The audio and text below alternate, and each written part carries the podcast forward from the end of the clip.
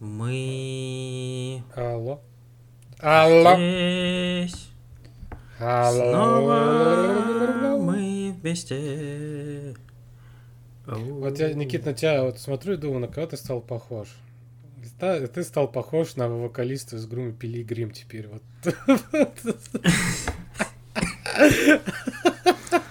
Думаю, сука, ну как? Вот как вот так все произошло?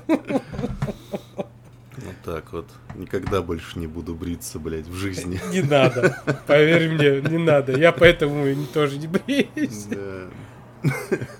Один раз можно, но это надо сделать так, чтобы потом больше никто не видел, знаешь, там сидеть дома два месяца, не выходить никуда. Типа, оп, посмотрел, как выглядишь, все, и теперь надо сидеть дома в берложке своей любимой.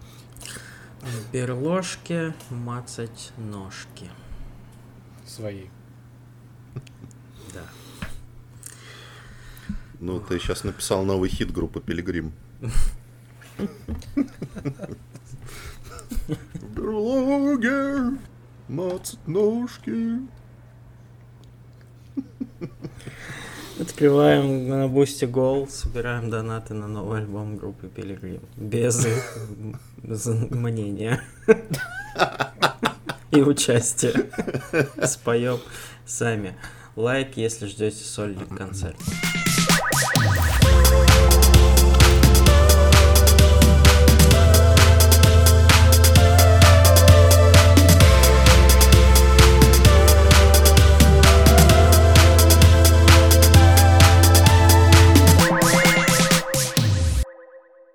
Всем привет, дорогие слушатели! В эфире 46 выпуск подкаста «Ход котами». Отгремели Пушки. игровые выставки, пушки, берушки и сушки. Мы увидели много интересных игр, которые нам только предстоит поиграть. И в этот знаменательный день не хотелось бы обсуждать итоги конференции, вы и так все сами видели. Кто не видел, может зайти на любой игровой ресурс и посмотреть. Поэтому мы сегодня решили вернуться в те времена, когда эмо-культура была в собственном соку, так сказать. В тот самый родной 2007. Вот так. Открывайте свои ягуары, доставайте свои Кент Заточки. Кент 4. И в эфире Никита, Здравствуйте. Максим Мгм. и меня зовут Стас. Сегодня мы собрали, как обычно по классике, три фильма и три игры из 2007 года. И по очереди вам расскажем о том, что нас радовало, пока девочки красили челки в розовый цвет. Нам. Нам. Вот. э, Что вообще, Максим, давай наш энциклопедивет, что вообще нас радовало в 2007 Что, с чего начнем? С игр? С? А, ну да, с игр. Значит, 2007 год, это, можно сказать, великий год для игровой индустрии, потому что те игры, что вышли в 2007 году, до сих пор э, выходит эти, э, продолжается эта серия игр. Bioshock, Crysis вышел, Mass Effect, Uncharted, э, Command and Conquer, третий. Ну, там было после него еще несколько частей. Ведьмак, э, Assassin's Creed. Ну, то бишь, эти уже игры до сих пор у всех на слуху. Прошло уже до хера времени, до хера 15 лет. лет. А они до сих пор вот на слуху. А вот все с тех вот все с 2007 года, как бы вот они вот начали баловаться вот этим всем. Так и все. И так Ниндзя, закончили. Ниндзя Гайдены, Orange Box вышел. А, что там такого? Halo 3. Да, которая там бушевала в Америке, как Как торнадо. Как Джордж Буш со своим э, великолепным э, мультиплеером, который все от него текли и что-то еще делали. Не буду вдаваться в подробности. Да, там же совсем недавно вот эта история была про то, что сервера Halo 3 отключили, и там люди плакали аж в слезах. Да? Ой, Да. ой. Красивая Так что история. много, много хороших серий игр было рождено в нашем любимом православном 2007 году. Перед тем, как передать слово Никите, который начнет, я так решил сегодня, а, хочу, хочется сказать, вот я когда смотрел список игр, такое ощущение, что как будто бы не было средних игр в 2007 году. Это был либо какой-то колоссальный разъеб, либо какая-то абсолютная хуйня, о которой все забыли. А вот что-то среднего как будто бы вообще не было вот этой прослойки игр на 6,5. То есть у нас там хуево тонна хитов, и типа вроде как не хочется брать что-то всем известное абсолютно, ну чтобы слушателям было поинтереснее. А вроде смотришь такой, блять, а чё тогда взять? Тут все известное, а совсем в говно я вроде бы как бы и не играл. Поэтому вот сегодня у нас наиболее какой-то мейнстримовый, я бы сказал, даже список. И с чего он начинается у тебя, дорогой мой пилигрим? И начну я как раз с игры на 6,5. Потому что помимо э, каких-то огромных хитов, о которых мы сегодня будем много, разумеется, говорить, были все-таки вещи, которые остались в этом самом 2007 и э, многие из этих игр, о которых мы будем сегодня говорить, получили продолжение. Э, но некоторые, конечно, если и получили, то слабенькие. И, конечно же, это была игра Кейн of, Ли... Кейн of Lynch. Хорошо, Лесков, давай. Хорошо. Погнали! Погнали, блядь. Хорошо начали. Хуже уже не будет. Хуже, да. Профессиональные подкастеры, ёб твою мать. Кейн и Линч, двоеточие Dead Man. А, вы, наверное, может быть, даже и не помните уже эту игру. Вы, может быть, уже и не помните эту игру. А, между прочим, разработчик-то именитый, создатели серии Hitman IO Interactive, которые вдруг решили отойти немножечко в сторону от своих а, симуляторов наемных убийц и сделать такой а, шутер от третьего лица нарративный то есть полный э, увлекательного сюжета. И надо сказать, что как шутер игра Кейн и Линч была, ну так, ну типа это был довольно стандартный того времени шутер с укрытиями, с не абы какой э, стрельбой. Э, больше там в геймплее не было ровным счетом ничего, но что касается сценария, он, мне кажется, до сих пор довольно-таки недооценен. Это была такая прикольная, крепкая криминальная драма в духе, я не знаю, Майкла Мана, наверное, что ли.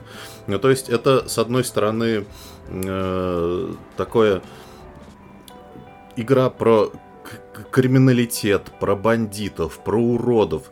Но в то же время это все-таки, ну, это не GTA 5, это не Тревор, это не сатира, не что-либо еще. Это такая довольно серьезная история э, про мужчину Кейна, который, значит, когда-то был известным грабителем. Э, его, значит, везут на смертную казнь. Но бывшие его дружки его вызволяют, говорят, что типа, ну-ка найди-ка нам деньги, которые ты тогда спиздил, отдай нам, потом мы тебя убьем. То есть сразу ему, без всяких э, обиняков, говорят, мы тебя убьем, но твою семью, там, бывшую жену и дочку, так и быть пощадим. Вот, и в качестве, э, значит, присмотрщика, надсмотрщика выдают ему, значит, обладателя лучшей прически на свете, а именно лысины и, и длинного хайра сзади, э, Линча, который оказывается тем еще психопатом. И вот эта парочка, которая, естественно, поначалу там страшно ругается, они недовольны друг другом, они в общем, люди так себе, к эмпатии, сочувствия к ним особо не испытываешь. Вот. Но они попадают в такие обстоятельства, из-за которых им приходится как-то вступать в союз и как-то даже подружиться. Вот, и следить, на самом деле, за их динамикой отношений было даже интереснее, чем там ходить, стрелять. Вот, я до сих пор помню отдельные очень крутые сцены из этой игры. Например, э, момент, когда Э, Кейна и Линча просто ловят вот эти самые мафиози и заставляют копать собственную могилу. И, значит, приводят жену и дочку и говорят, типа, мы тебя, блядь, предупреждали, что ты нам добываешь деньги, ты этого не сделал. Сейчас мы, короче, будем их на твоих глазах убивать. И Кейн просто постоянно, постоянно просит э, дать ему поговорить с ними. Просто дайте мне с ними поговорить. Вот. В итоге, значит, э, вот этот мужчина стреляет в голову его жене. Кейн хватает какую-то вот эту лопату и начинает просто в мясо уничтожать этого чувака, просто вдавливать его башку в землю и, и орать, что ты просто должен был дать мне с ней поговорить. Ну, в общем, такие мрачные сильные драматические сцены, мне казалось, что это прям довольно неплохо. Потом был сиквел этой игры Kane Lynch 2 Dog Days, в котором разработчики придумали очень новаторскую по тем временам идею, что типа как будто бы вся игра будет снята на пленку, то есть как будто бы за главными героями бегает оператор и на хуевую камеру их снимает. Там VHS эффекты, вот эта вся фигня. Но что-то как-то, короче, что-то с этой игрой пошло не так, и был и какой-то сценарий не очень, геймплей лучше не стал все эти VHS-эффекты тогдашняя публика не оценила, и Кейна Линч, собственно, больше нет с нами. Вот, а Хитман при этом продолжает жить. Но первый Кейна Линч я бы даже порекомендовал сейчас в качестве такого интерактивного кино. Может быть, даже не играть в него, а на ютубчике посмотреть. Как-то так. А вы, а вы помните, когда вот вышел первый Кейн Линч, были слухи о киноадаптации Угу, Кейна Линч. угу. И на роль э, как раз Линч, Линча все говорили, что это вылитый Брюс Уиллис. Ну просто даже и слухи были, что вы выбрали актера Брюса Уиллиса, и я думаю, блядь. Ну, это, ну, я игру не играл, но я думаю, Мгм. блин, это, наверное, будет отличный фильм. И он так и не вышел. Ну, как- Как и многие, так- тогда же ходили слухи насчет экранизации всего на свете. там, Всех, от- да, всех игр. От Дюка Нюкема, Биошока до Кейна Линча, и как бы и ВОЗ и ныне там. Да, кстати, вот, вот этот год тоже да такой был интерес, что, что, что не выходил, так сразу киноадаптации, которые Мгм. потом впоследствии, ну, Ну и много, вот, кстати, фильм, э, игр, э, фильмов по играм-то как раз вот в 2000-е ты начал с мейнстримом стало. да, ну они там вышли, конечно, уже лет через Ну, это да. пять. Я, я вот хотел добавить, что я относительно недавно пробовал поиграть в Кейн Линч, потому что забрал с дачи пылившийся 360 Xbox и накупил кучу пиратских болванок э, по 100 рублей на него э, до, до того, как XS купил себе. Э, Слушай, ну вот играть в него сейчас... Я не знаю, как я его прошел, когда мне было вот сколько лет, когда он только вышел, но сейчас там волны врагов эти. Я дальше второй главы, по-моему, не смог пройти, потому что там, ну, очень дохуя людей тебя хотят убить. Какое-то безумие творится. Вот, поэтому, ну, на ютубчике, наверное, да, но играть в нее, ну, я не знаю, если у вас, конечно, 800 часов в Fortnite наиграно, может быть, у вас и получится, но я что-то не припомню игр, где такая сложность была бы, типа, бе- Да, безумная. ну это просто как бы известная тема о том, что современный нормал это вчерашний изи. Ну вот, как да, бы да, да. нормал в Кейна Линч это такой нормал, где надо попотеть. Ну, тогда такие игры были. Ну что, Макся, Макся, Макся, чего ты хочешь нам Аж рассказать? передернул. Макся. Ну давай, доебись до меня. Что, значит, а, 2007 год, это год как раз, когда у меня уже появился PlayStation 3. Мгм. Причем у меня в моей жизни их было две штуки. Первую я купил за подаренные мне на день рождения деньги. Потом этот же PlayStation 3 через какое-то время сгорел. Вот, и я забрал на халяву своего крестного отца PlayStation 3, потому что он купил себе какой-то отличнейший телевизор с 3D, и ему просто в подарок дали PlayStation 3. Я ему говорю, ну тебе же он все равно не нужен, а мне прям вот позарез надо, я хочу поиграть. На, забирай. Вот, и естественно, закупался играми, покупал все, что все, что было тогда. Вот, и мне э, на руки попала игра под названием The Darkness. Вот, и я ее взял, потому что игра называется The Darkness. Что еще надо там потлатый мужик такой э, готического вида. Барабанщик, барабанщик группы Пилигрим. Да. Вот, я думаю, ну все, поиграю. И я в нее как-то вот, вот, я ее купил, но что-то один раз запустил, что-то не совсем понравилось и выключил. Потом на лето поехал к бабушке, ну и на, на лето поехал к бабушке, естественно, с приставочкой. И у меня отдельная у меня была сумка огромная, где была приставочка. а, 30 журналов игромания, потому что я ребятам привозил. одни. Трусы, да. И на, на поверх всего диски вот так вот лежали, да. Максимка готов был отдыхать. Набор выживальщика, блядь. Вот. И, конечно же, я эти еще потом все, все эти журналы, диски с собой обратно увозил, то бишь я их не оставлял хуим, блядь, этим нищеебом. Деревенским. Мои, блядь, журналы, которые я покупал за 150 рублей отдавать. Пошли вы. Вот, и как-то вот летом я включил эту игру, и что-то как-то вот я так в нее провалился что я ее, наверное, за дня три прошел, и я просто такой, е Значит, про что игра? Uh, The Darkness. Это шутер от первого лица, uh, разработанная компания Starbreeze. Uh, до этого она делала как раз известнейшую и недавно рассказывавшую в предыдущих наших подкастах про 2004 год Хроники Ридика. Escape mm-hmm. from Butcher Bay. Вот. И, по сути, э, это шутер, да, в таких полуоткрытых локациях, плюс-минус больших, где ты мог бегать, выполнять задания, ну и, естественно, стрелять. А, особенность игры заключалась в том, что по сюжету у главного героя, которому исполняется 21 год, а, в него вселяется тьма, она же, это Darkness, тень. Вот, и предлагает ему силу. Да, параллельно с этим на молод... нашего главного героя охотится его дядя, потому что наш главный герой и все его друзья это мафиози. И дядя понял, что он уже достиг того э, возраста, что он уже может претендовать на главу мафиозного клана. Естественно, его уже пытаются убрать в его же день рождения. Все идет, как всегда, перекосяк, друзья умирают, там погони, перестрелки. Главный герой зажат в угол, и тут появляется тьма, и всем всех, всех раздает по самой э, щи. А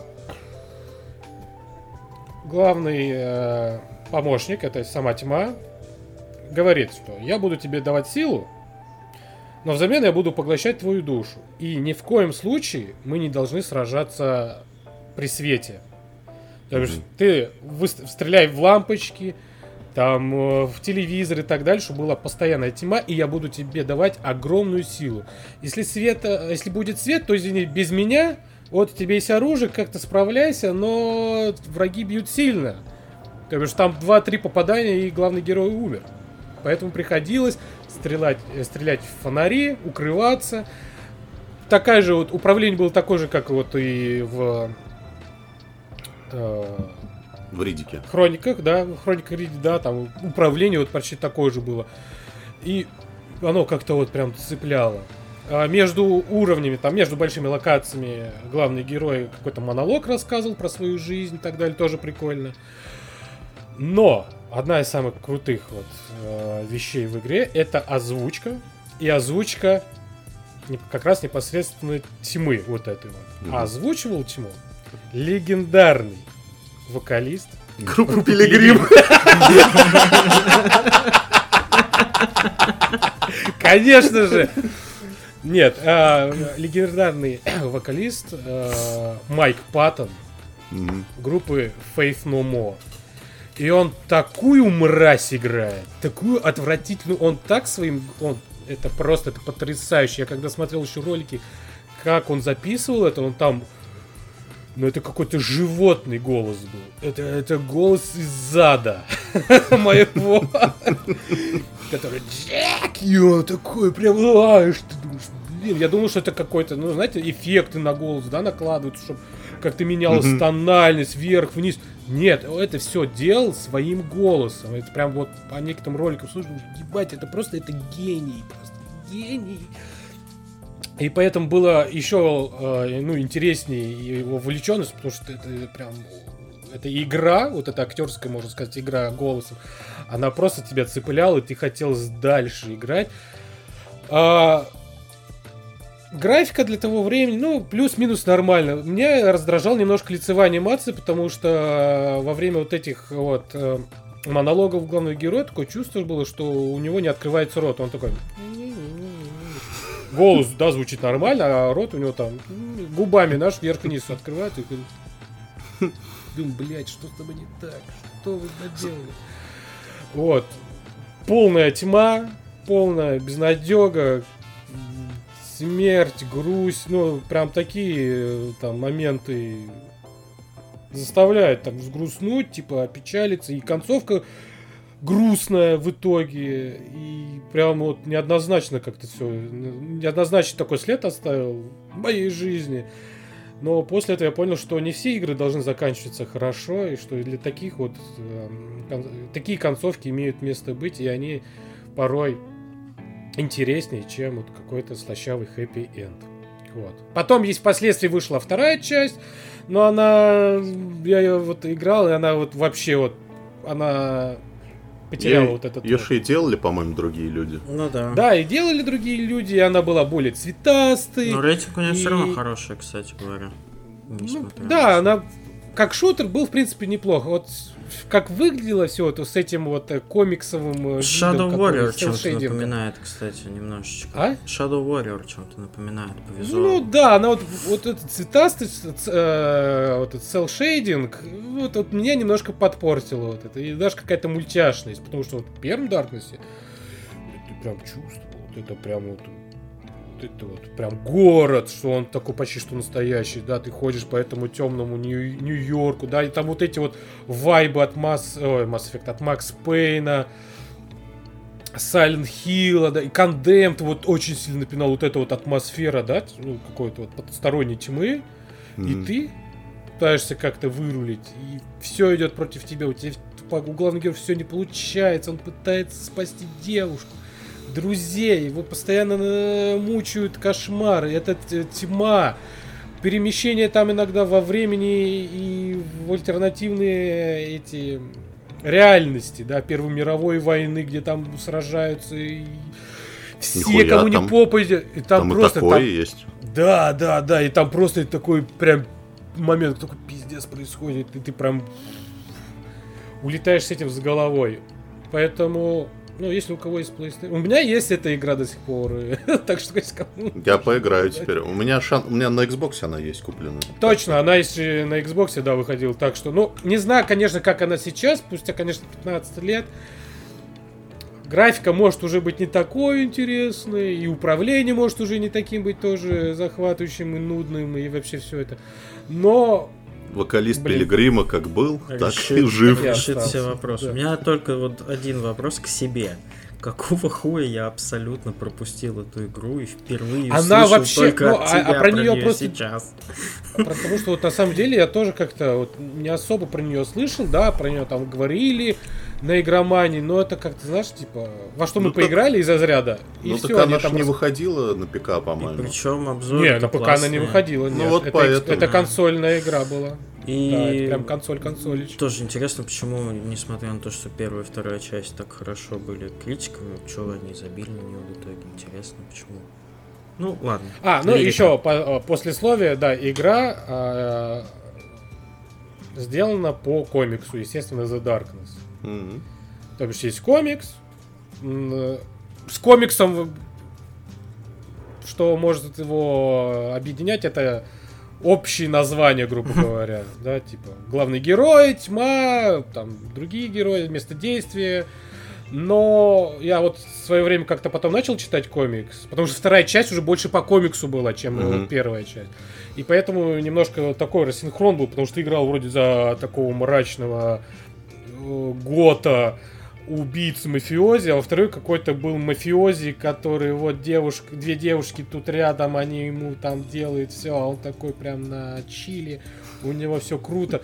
И думаешь, какие-то, ну это вообще две, разные истории, две разные игры, но называется почему-то одинаково. И вот лично мне вот поэтому вторая часть не не очень понравилась.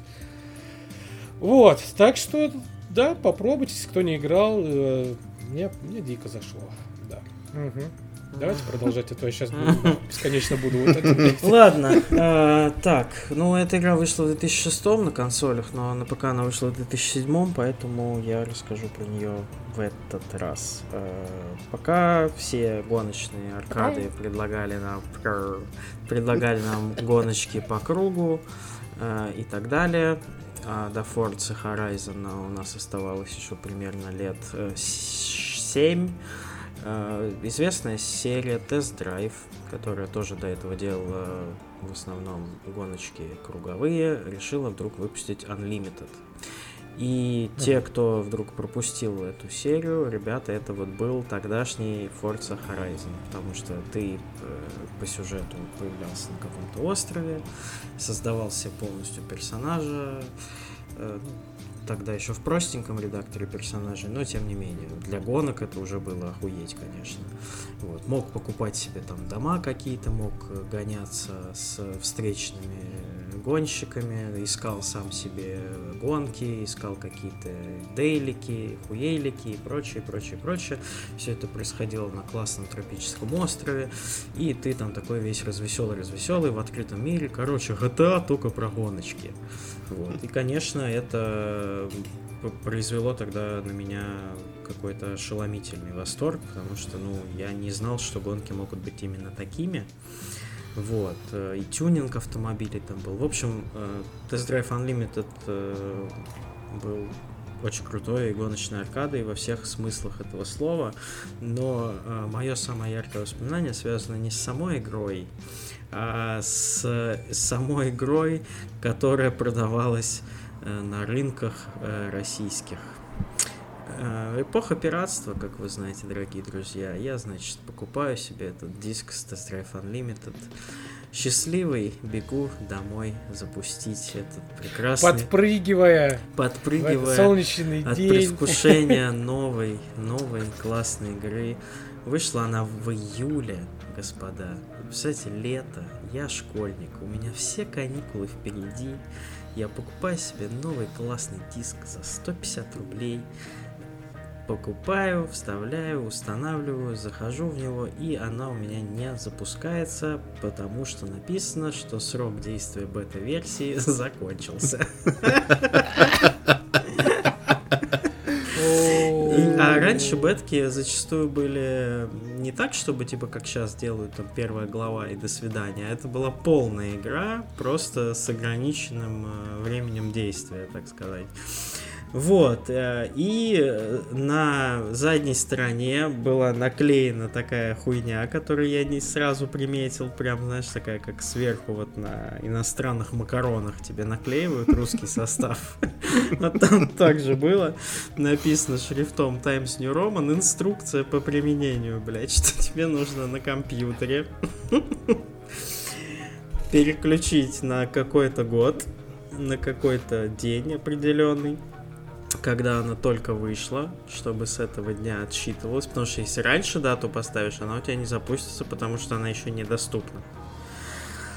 Вот, отключить интернет и запускать, значит, э, у тебя прям появлялось, типа, у вас осталось столько-то часов. И каждый раз ты вот так вот отматывал время. Но, э, несмотря на все это, игра мне запомнилась э, очень класс, с классной стороны и я на самом деле с удовольствием сейчас жду Solar Crow, который они анонсировали. Я не знаю, что у них получится. Скорее всего, говно. Но тогда э, мое почтение Eden Games и издателю Atari, которые вот выпустили эту прекрасную гоночную аркаду.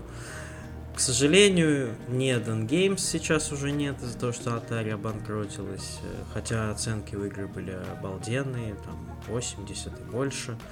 А, и Atari уже как издатель что-то хромает э, очень сильно.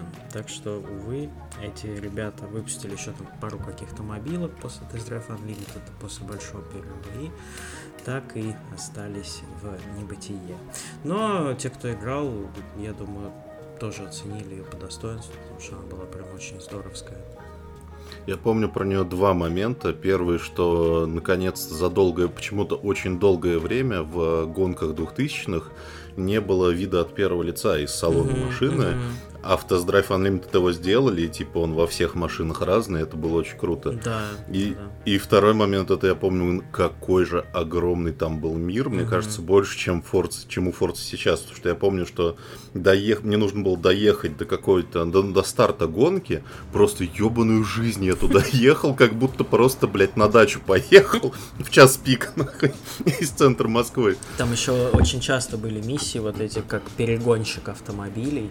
Мгм. И там тоже нужно было, типа, из одного конца карты в другой перегнать машину. И ты такой, типа, да, я преступник, я перегоняю тачки. И просто, э, блядь, часов пять, наверное, просто едешь, и тебе классно. Вот, так что как-то так.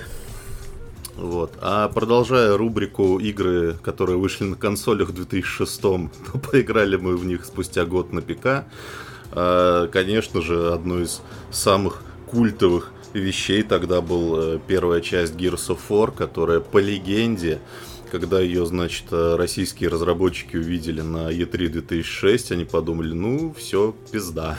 Типа, если у нас еще были какие-то шансы догнать игровую индустрию, то, ну, теперь вот это нет, вот это мы никогда не сделаем. Вот. А Gears of War, да, я поиграл в нее на ПК уже в 2007 году, и это до сих пор, на самом деле, у меня вот одна из двух, наверное, любимых частей серии. Вот мне пятая еще очень нравится, и первая, потому что продолжение, мне кажется, пошли немножко куда-то не в ту сторону. А первая это был такая, ну, на самом деле, даже в первую очередь не мясной шутер это был для меня, а какая-то такая мрачная военная, именно военная фантастика про отряд людей, которые путешествуют по разрушенному, странному миру. То есть тебе же в этой игре нихуя не объясняют поначалу. Просто типа, Маркус, вот тебе твоя сумка с э, вещами, ну-ка пошли, короче, Во-первых, есть задание. ты- да, во-первых, тебе, э, давай-ка ты в- находишься в тюрьме, чувак, тебя надо из тюрьмы Да. вытащить. И такой, блядь, а за что я в тюрьме сидел, блядь? И почему? Ну, Я во вре- в тю- сижу в тюрьме, а во- вокруг происходит какое-то нападение каких-то ебаных Мгм. инопланетян. Да, Ну. и тебе, по-моему, до третьей части не рассказывают, почему ты сидишь в тюрьме в первой части. Это все тоже, на самом деле, довольно здорово. Вот. И, ну, конечно, во-первых, это был очень крутой экшен, до сих пор остается, потому что я вот переигрывал в э, Ultimate переиздание, там красивое, э, HD современное. До сих пор великолепно играть, до сих пор прекрасная стрельба. Но вот это само путешествие по этому миру меня прям очень цепляет, потому что попадаешь в разные ситуации. Например, вот этот вот омаж фильму «Черная дыра» с Вином Дизелем, когда ты просто в темноте должен светить, значит, э, этими прожекторами, потому что там есть мрази, которые в темноте охотятся на тебя. Мгм. Вот какие-то хоррорные моменты, какие-то э, драйвовые моменты, адреналины. В общем, Gears of War первый была довольно разнообразной, крутой игрой и стилистически очень-очень проработанный. Вот. И, к слову, о перемотке времени. Как-то так здорово у нас совпали сегодня темы. Но в- ПК-версии Gears of War была ровно такая история. В пиратской, по крайней мере. Э, Я не помню, по-моему, она, эта проблема началась уже позже, позже, после выхода, в восьмом, что ли, году. Э, Если ты, значит, садился играть в нее в ноябре, по-моему, 2008, может, по какого-нибудь следующего года, то у тебя игра, значит, э, отказывалась запускаться. И нужно было отключать интернет, перематывать время назад, и только тогда у тебя игра работала. Возвращаться в Какой-то- 2007 прям, да. Да, да, то есть какой-то, видимо, модный баг того времени. Ой, надо хочу добавить, что вот из всех игр вообще, которые выходили когда-либо, блять, в мире, наиболее пафосной игры просто не существует. Блять, но, но в хорошем смысле. Какие же там вот эти мужицкие, эпичные, пафосные диалоги, вот эти каст-сцены из следующих частей, когда там один из основных персонажей погибает, и ты прям смотришь это как такую эпичную сагу про суровых вояк и прям... Про Ох, сага про суровую смерть и ты прям мужиков. готов прям надеть доспех, блядь, взять эту пилу, короче, сесть просто на диван, как обычно, потому что это же диван и во- вояка, блядь, и играть дальше. Вот, но тем не менее, да, и это Офицер. добавляло шарма вот этим вот квадратным головам перекачанных стероидных на анаболиках людей, и вообще, да, очень здорово. И ремастер отличный, вот кто пропустил Gears of War и никак не восполнит эту потерю, поиграйте в ремастер первой части, он охуительно сделан. Я с бешеным удовольствием прошел его на консолях нового поколения, на консоли ха, нового поколения. Вот, э, очень круто. Да. Спасибо, спасибо, спасибо большое, Максим, спасибо, спасибо. Ну что ты молчишь-то? А, я!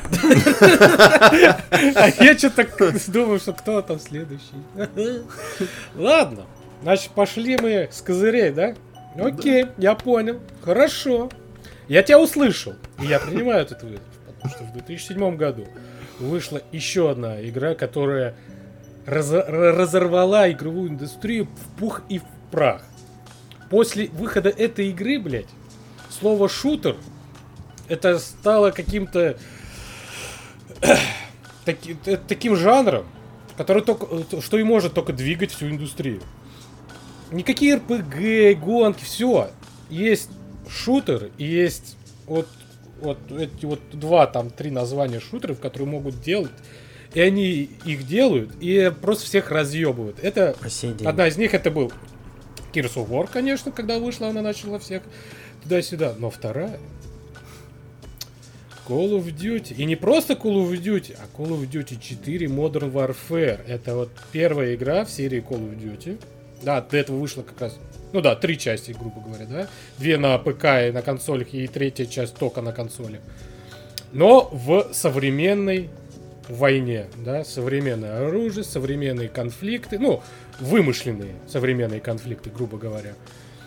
Но с какой, сука, вот этой вот любовью, драйвом, э, постановкой это было сделано, что, ну, никто не ушел обиженным. Игра просто ворвалась не с двух ног, а с ног тех людей, Всего кто над- отряда. ней- целого отряда ног людей, кто вообще над этой игрой работал, вот так вот, знаешь, такая, блядь. Армия ног такая, блядь, надвигается на твое лицо, блядь, и втаптывает тебя, и у тебя такое лицо, и ты такой, ебать, меня прижало. Потому что именно такое вот ощущение было, когда ты играл в эту великолепную игру. И да, сюжет был, в принципе, ну, для, таку... для а, экшена от первого лица в колде сюжет был, ну, мое почтение. Ну, много кто об этом говорил. Последующей части, каждая чуть ли не часть была, а, как бы так сказать, не откровенной, а все время пытались за нее зацепиться, да, там СМИ начали обращать внимание на эти игры. Особенно Call of Duty, да, что там показано, как это показано. ш- Ну, то бишь, это же были громкие дела, я помню. Типа, пытались запретить Call of Duty. Во второй части вообще выразили целый эпизод, где с расстрелом мирных Ни жителей, где ты мог принимать участие. Да, ни слова по-русски. Ну, то бишь, каждая потом часть, она все была смелее и смелее. И здесь это все началось с Modern Warfare 1. А, великолепные были миссии. Одна там миссия про При- Припять, которая уже, наверное, уже заебала. Вот, но тогда у всех она была на устах, типа, ты играл в эту миссию, там такое, а дальше, у, а когда этот взрыв ядерный, ты на вертолете. Ну, то бишь, там вот менялись и, и герои, да, ты вроде и думал, сейчас будешь в него, за него играть, а он хук и умирает. Ну, красиво так умирает, да, при взрыве ядерной боеголовки. Он еще ползет там из всех сил и все равно умирает. Ты думаешь, господи, так еще поставлено было круто.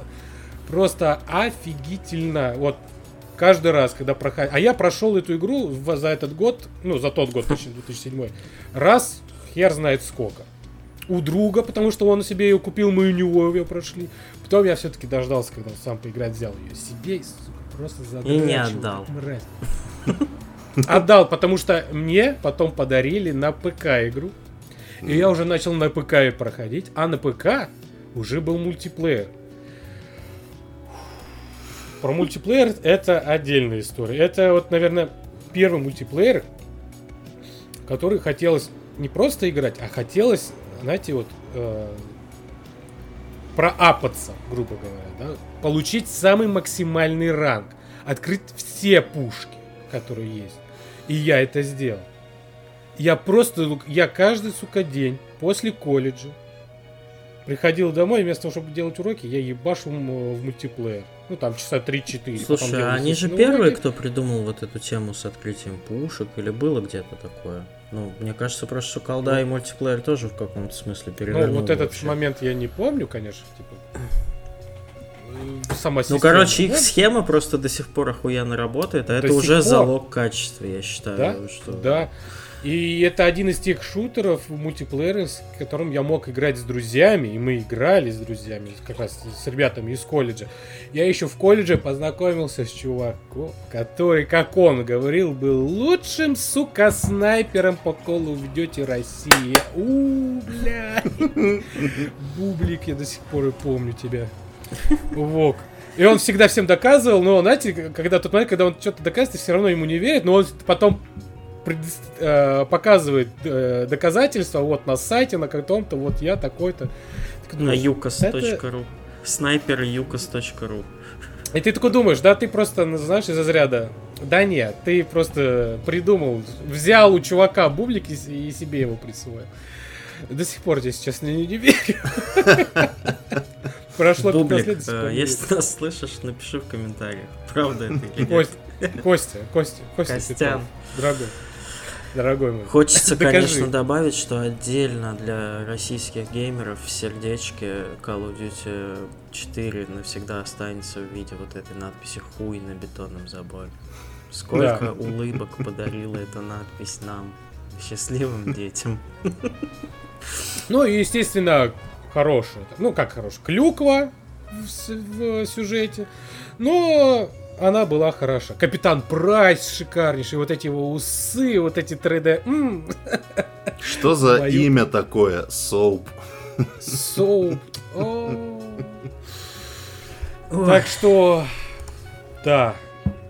И, кстати, до сих пор надо сказать, что существует же ремастер, который можете купить на всех платформах. И есть игра, ремастер, есть игра софт... Себя, игра себя прекрасно чувствует. Soft mm-hmm. Reboot 19 года выходил, как раз так же Modern Warfare, который... В который мы дружно играем даже до сих пор. Немножечко. Я, ну, я больше их, всех их играл, потому что она до сих пор мне больше всего нравится. Она просто потрясающая. Особенно мультиплеер. Ну, мы про мультиплеер, про сюжет, но она, конечно, хуже, как по мне. Потому что там прям какой-то вообще бред пошел. Но в мультиплеерном плане она все так же была. И Ждем. в этом году... Ждем, да. Modern Warfare 2? Game Pass? Ой. Ну и ладно, купим. А, Все равно купим, блядь, конечно, купим.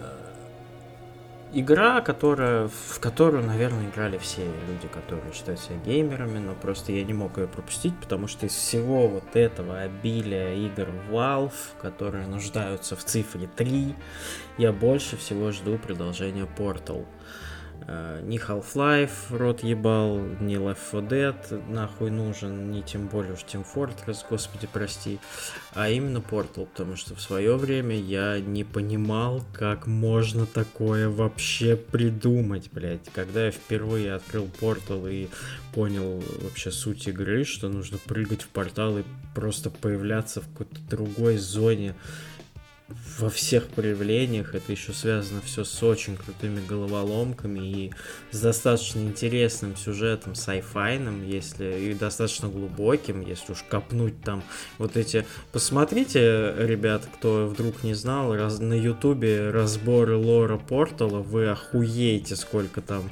скрытых смыслов, пасхалок, и история-то, по сути, достаточно жуткая.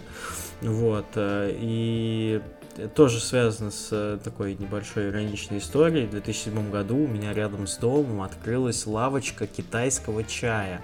Тогда это было примерно хуй знает, что такое для всех. Это сейчас это очень модно и круто, потому что Гуф спел. Вот эти блинчики Да, с чаем. потому что Гуф спел про китайский чай, и это стало модным. А, ну, как спел, пропердел.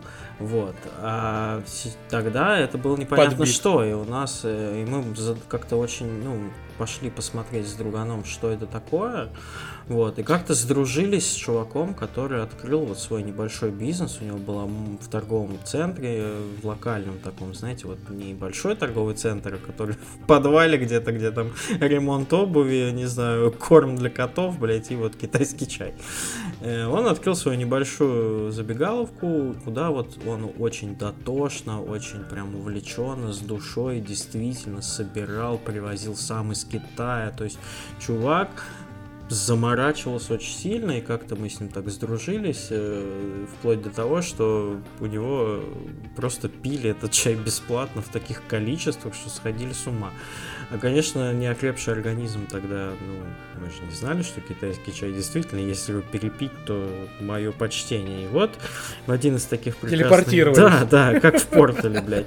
И вот в один из таких дней э, я, значит, купил себе диск с Portal как раз, э, тоже на рынке, и потом что-то с другом встретились, типа, пойдем загамаем, посмотрим, что за новиночка такая. Вот, от создателей там Half-Life, все дела, нихуя себе.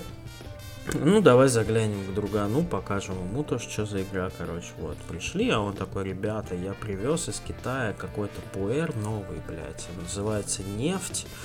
И это пиздец, он там вообще черный-черный, вот. Заварил нам он эту нефть, мы ее пились просто как не в себя, вот до тремора такого, что там нахуй не только ладонь тряслась, аж до пятки доходила, блядь. И взяли еще с собой, купили у него, ну, типа, блядь, и так бесплатно пьем, думаем, давай купим, прет же. Вот, и, короче, все закончилось тем, что я вот сел в этот портал играть, и, короче, пока я его не прошел полностью, блядь, я не встал из-за стола. Я сидел, пил пуэр и проходил портал. До такой степени, что мне потом еще неделю снились сны, блядь, как я в эти порталы прыгаю. Но ладно, вернемся. Э, С точки зрения геймплея, ну, действительно было что-то новое. По сути, игра, в которой у тебя нет оружия, по сути, игра, в которой это просто головоломки, и тогда таких вообще практически и не было. И вот это перемещение с порталами, с которыми нужно взаимодействовать, э, и с элементами, лазером вот эти через порталы пускать, это было все очень круто, новаторски как-то, и радовало глаз. Вот. И, и подумать надо было прям нехило, причем вторая часть так вообще там с коопом еще вместе, это вообще чудо какой-то техники. Ну, в общем, здорово, здорово, круто, она, мне кажется, до сих пор замечательно играется, и у нее куча там каких-то духовных наследников, которые там и Талос Принципу туда же немножко, и вот это все. Все хотят, э, но мне кажется, ни у кого не получилось именно вот комплексной истории, как у Портала. То есть э, с головоломками, если все в порядке, там у других разработчиков, то с какой-то сюжетной составляющей с э, персонажами, с тем же Гладос, который, ну, просто ну, одна из самых прикольных персонажей, наверное, в истории игр компьютерных, не выходил ни у кого. Поэтому, уважаемый Габен, если ты меня слушаешь, а ты, конечно, нас слушаешь, мы в курсе, пожалуйста, Half-Life нахуй нам не нужен, ну, Равенхольм там с Аркейном как-нибудь решите уже вопрос. Вот, э, Portal, пожалуйста, будь любезен. Мне больше ничего от тебя не надо. Вот если ты его выпустишь, я прошу тебя все вообще. Вот. Спасибо большое. Стас, мне пришла смс-ка Мгм. От Габена? от Кэбена. Мгм. Да. Опять нахуй Пош- шлёт? Пош- Да. Блять, зараза. Как нахуй. всегда, как всегда. Вот я ему звоню постоянно, он тоже меня нахуй шлет. Ну ладно. Но со всем уважением. Да, ну и ему того же, конечно. Ну и если уж... э, Хой сосе, э, бобой трясе. Тран- Транслитом. Транскрипции. Транслитом. Э, И заменяя некоторые буквы цифрами еще, как раньше. Вместо «о» в слове «соси» нолик там. Ну и что же, если говорить об играх, которые мы долго ждали, то в 2007 году, конечно, ну нельзя не затронуть эту тему, друзья, вы, наверное, этого ждали. Но 20 марта 2007 года э, случилось то, чего, ну, во, в реальность чего было очень сложно поверить тогда. Ну, типа, в смысле вышел Сталкер? В смысле он вышел? Вот, типа, прям можно пойти в магазин Я и купить чувство, коробочку. То, Как будто он раньше выходил, но он вышел действительно в 2007 году. Вот Да? Какое-то странное явление. Да я, мне кажется, до сих пор живу в какой-то, ну, есть какая-то альтернативная версия меня в параллельном мире, Где которая до сих... Да, где он не вышел, я до сих пор жду. Вот такое было ощущение. Потому что, ну, типа, игру прозвали Ждалкер не просто так, друзья, как бы. Если вы не жили в то время... И там, продолжает. Да, да, да, да, да. Вот.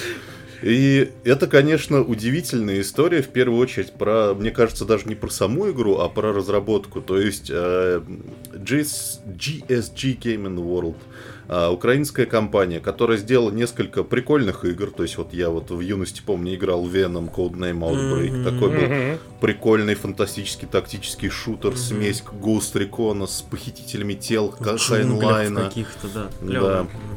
Вот. Вдруг начинают делать просто игру мечты. Вот они придумали игру мечты, своей мечты, главное, и начали ею жить. И жили ею очень долго. И типа, и когда они об этом говорили, ну ты просто не мог поверить в, там, в то, что это там делает не какой-нибудь там Rockstar там или Valve, а вот типа вот э, украинская компания GSG делают игру в открытом мире, значит, фантастика про Чернобыль, про зону с отсылками к Стругацким, к- с перестрелками, с артефактами, с э, транспортом, со всеми этими делами такой, ну типа этого просто быть не может. в итоге, суки, не прощу Да. до сих пор, Да. Да там дело в том, что как раз в погоне за этой мечтой, конечно, там многие сломались, и многое вообще было сломано. Но самое удивительное, мне кажется, в этой истории, что игру не отменили. Она там не вышла в качестве там игры на 3-5 баллов, там Lada Racing Club стайл. А просто пришли в какой-то момент THQ, сказали, что типа сейчас вот мы вот за полгода доделаем все, что есть, выпускаем или не выпускаем никогда. И, ну, получилась на самом деле, как ни странно, цельная игра, потому что я помню, вот я купил, по-моему, в первый же день этот джавелок с зеленым фоном, с радиационным Уф. значком, со сталкером на обложке. Аж И- мурашки пошли, блядь. Ох, ребята, я включил, и вот все, что угодно можно говорить про эту игру. Про баги, про там, может быть, какие-то у вас есть стилистические разногласия с этой игрой, там, про бандитов, которые вам там что-то кричат, то, что вам не нравится эстетически. Но... Потому что они на гитаре играют там. Да, Анекдоты великие, блядь. да, да. Но такой густейшей атмосферы, конечно, я вот не припомню. Меня настолько пришибло ею, что я сел нахер. И я вот за день до вечера я ее прошел всю. А На- нахер, прав- а нахер ты зачем сел? Но захотелось. Игра заставила. Да. Э, Я ее прошел всю, ну, правда, наложенную вот эту концовку, а если вы помните, там Мгм. была подлинная концовка с обоснованием, что там происходит, кстати, подлинная Блять, концовка, я полная помню вот бредятина. этот замут, что там нужно было в какое-то окно кинуть гранату, чтобы оттуда какая-то хуйня выпала, и ты ее подобрал, блять, и тогда тебе откроется какая-то концовка. И как об этом узнать, не объяснял примерно нихуя никто, кроме каких-то конченых совершенно людей, Мне кажется, ты это, писали по 800 лет, блядь. мне кажется, ты это придумал только что, Я сейчас погуглю, что, пока ты дальше расскажешь. Может быть, придумал, но у меня, Потому блядь, что- отложилось в памяти.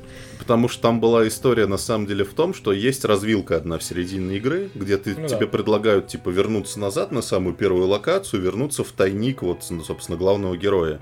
И если ты этого не делаешь, то дальше ты проходишь на ложную концовку. Если ты это делаешь, то заходишь просто и подбираешь, грубо говоря, предмет, то ты, значит, идешь дальше по а, правильному сюжету.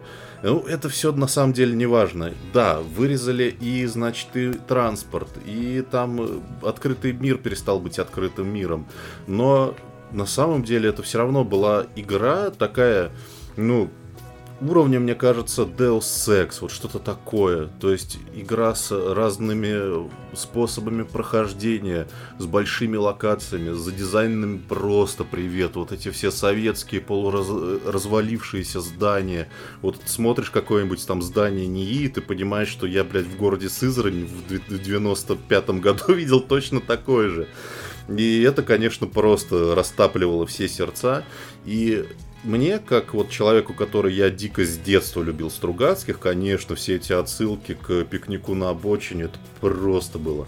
А, единственное, что я еще хочу добавить, что вот многие сейчас, сейчас уже называют э, серию шутеров в метро, это преемник типа Сталкера. Мгм. И я бы хотел тут немножко сказать свое но. А, Метро, оно как бы стало развивать, как бы Сталкер существует, мне кажется, из двух вещей совмещенных. С одной стороны, это крутая фантастика, стругацкие артефакты, мистика. А с- со второй стороны, это, короче, калаши, противогазы, вонючие портянки, бля, я маслину словил. Вот эти все вещи, которые, ну, они тоже, понятно, близки людям. Вот, и эти все две вещи, они как бы соединяются в очень такую крутую цельное произведение. Вот мне кажется, метро, оно отбросило все самое интересное, то есть всю фантастику, все артефакты, всю, всех Стругацких, оставило только вонючие портянки. Вот, вот мне кажется, это так произошло. Я, конечно, ничего никому не, не навяливаю, но это чисто мое мнение. Вот, э, поэтому сказать, если вы спросите меня, жду ли я второй сталкер, то все равно, конечно, жду. Все ждут. Что бы, что бы там ни получилось там у ребят, в общем, и вся вот эта ситуация, понятно, как бы мы им желаем здоровья там и им, им и их близким, но я прям очень им желаю успехов, чтобы у них все получилось с этим возвращением. Конечно, ну типа провернуть такой же трюк второй раз, это мне кажется дико сложно. Хотя бы, хотя бы такого уровня сделать Ну, игру. это- за этим просто сейчас будет интересно следить, что из этого в итоге получится. Да, да. Но как бы э, скептический настрой не хочется сохранять. Хочется, чтобы все-таки все получилось и как бы был у нас. Но ведь, как говорится, первый да. раз-то у них получилось, может, Да, да, да. Блин, мне еще хочется отметить, что вот атмосферу подчеркивало не только все, что вокруг происходит и сюжет, а какая-то вот графическая составляющая, визуальная была какая-то абсолютно уникальная у Сталкера. Вот это какой-то немножко шероховатый, но как будто бы такой классный вот этот вот, ну, там вот оружие, все вот это вот там выглядело не как, как вообще везде. Как будто бы Мгм. какие-то фильтры наложили здоровские. А по поводу тайной концовки, ща я нашел тут от Ну, Hellkiller. Hellkiller. 27 июня 2009 года написал про Stalker Shadow of Chernobyl. Так. Народ, внимание, читать всем.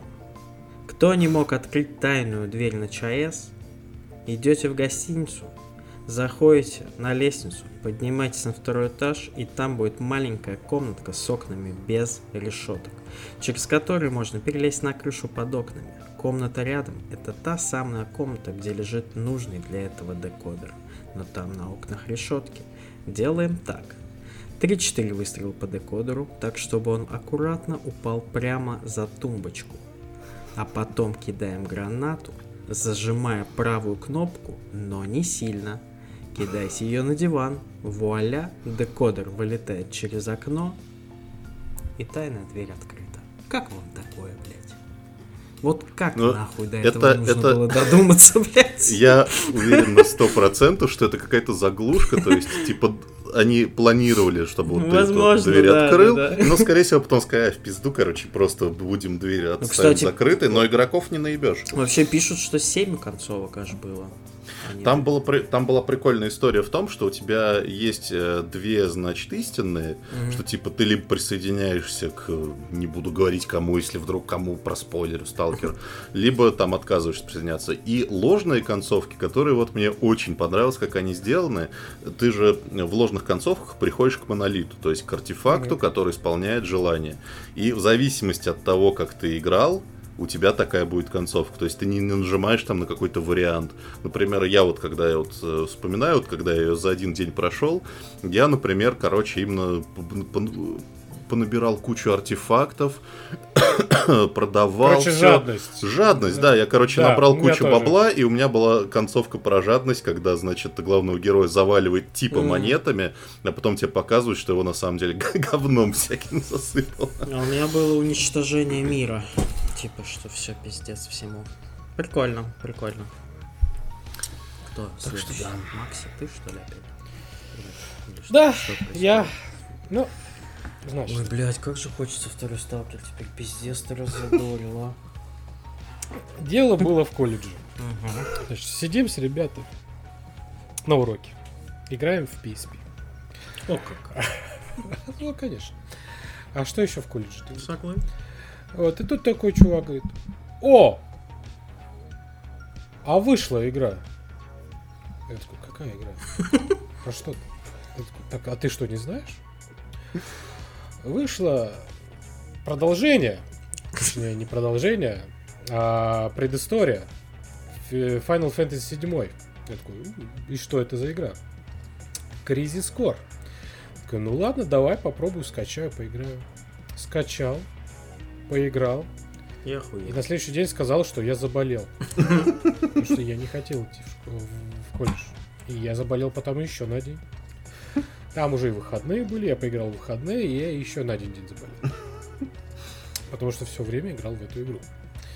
Значит, игра Crisis Core Final Fantasy 7.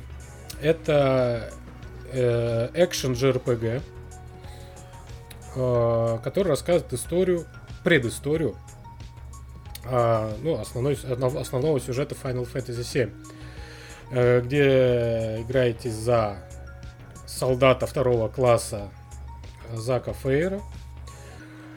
Э, Вот, где вы знакомитесь с известными героями и антигероями в оригинальной версии, седьмой части, но в предыстории они все хорошие. И типа ты узнаешь их с другой стороны. И игра просто, ну это, это вот игра, ради которой стоит, хотелось и стоит, Жить. мне кажется, жить и стоит вообще купить PSP. Вот, потому что игра потрясающая, а, красивая. Видео вставки, некоторые ролики, они сделаны по типу в 2005 году выходил Final Fantasy Advent, э, Advent Children фильм, Мгм. вот, который тоже в свое время там куча наград получил, там и плюс-минус выстрелил, ну, типа по сборам тоже неплохо собрал. И вот ролики были сделаны на основе как раз вот этой вот гра- графи- графики, как в фильме. То есть такого качества графики в, э, в этих роликах я не видел вообще нигде. Я просто был в ахуе. А там не просто какие-то да, ролики, а там прям ролики с боями были.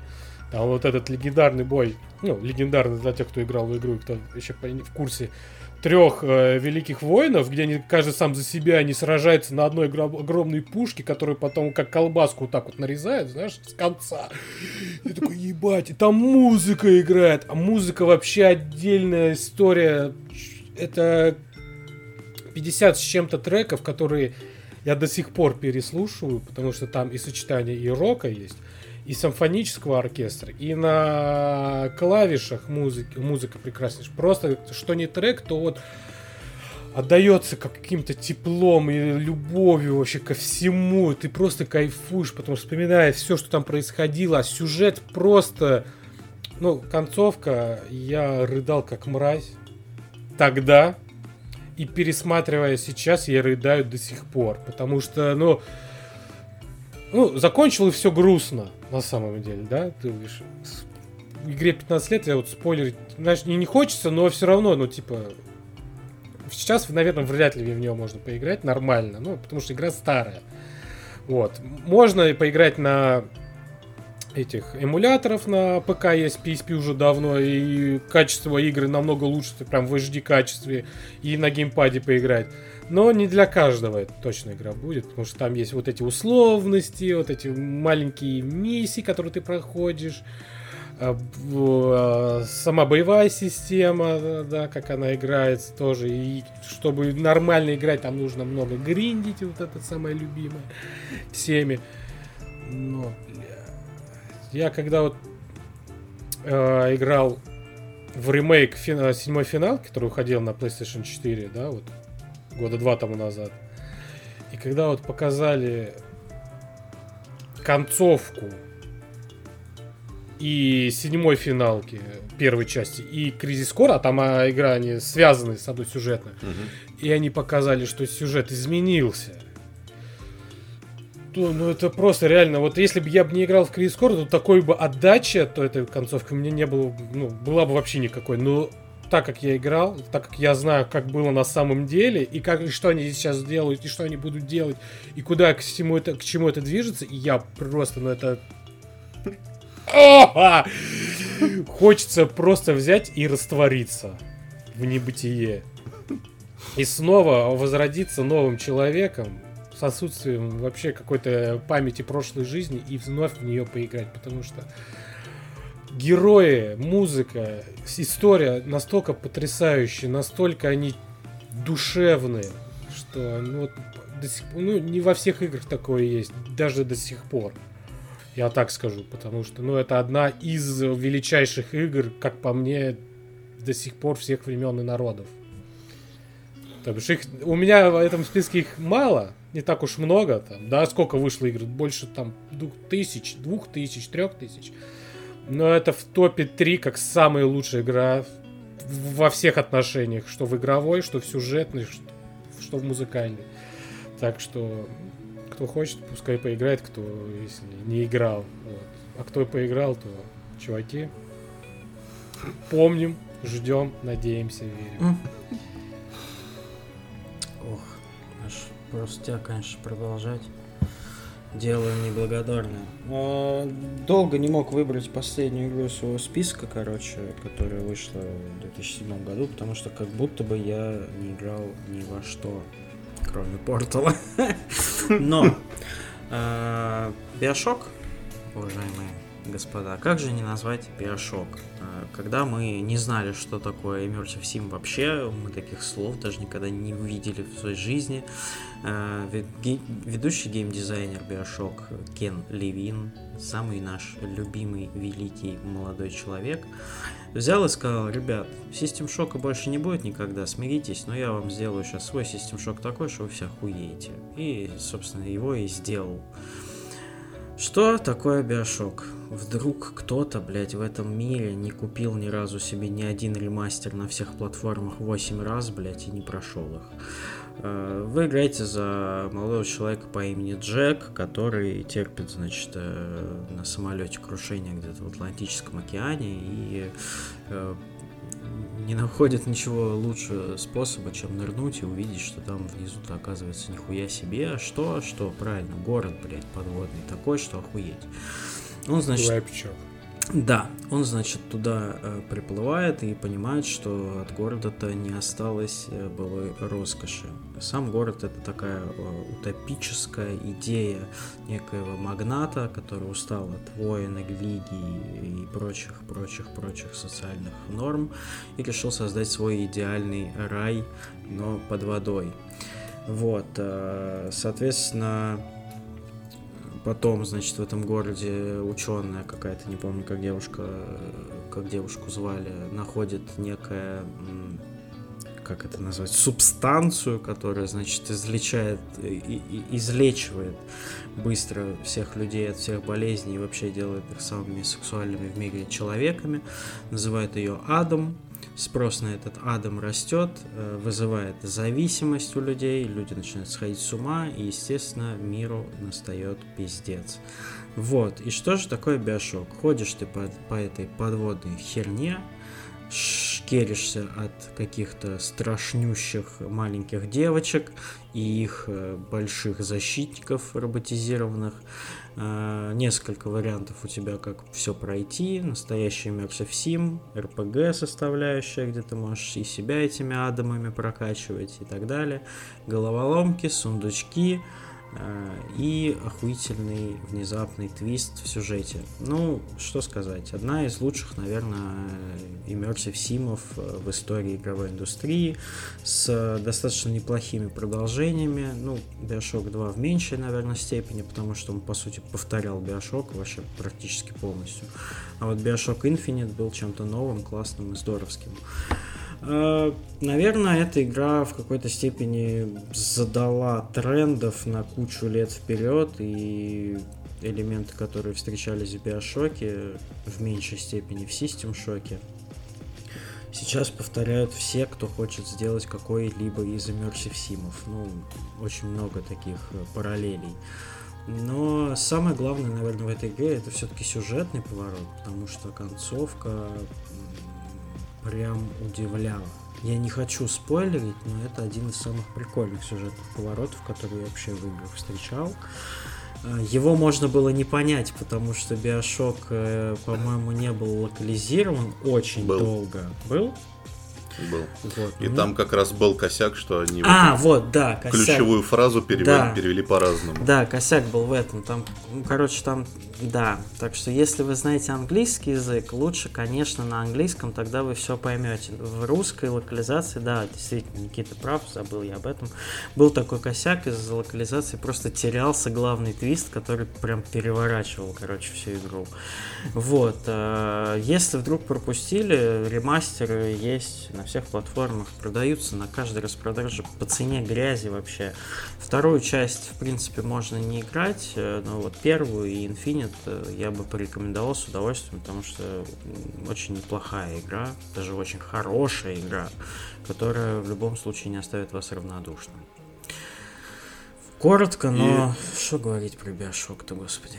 Да вот есть у меня одна Есть у тебя? Дё- да, Дегтя? которая Ну. дегтя. Ну, Ну что? Короче, я просто вот очень люблю все эти игры, тем более, что Биошок, он еще сюжетно так начинает, что ты типа в, в каком-то странном месте, в странном городе выживаешь. Это все как будто бы все, что я очень люблю.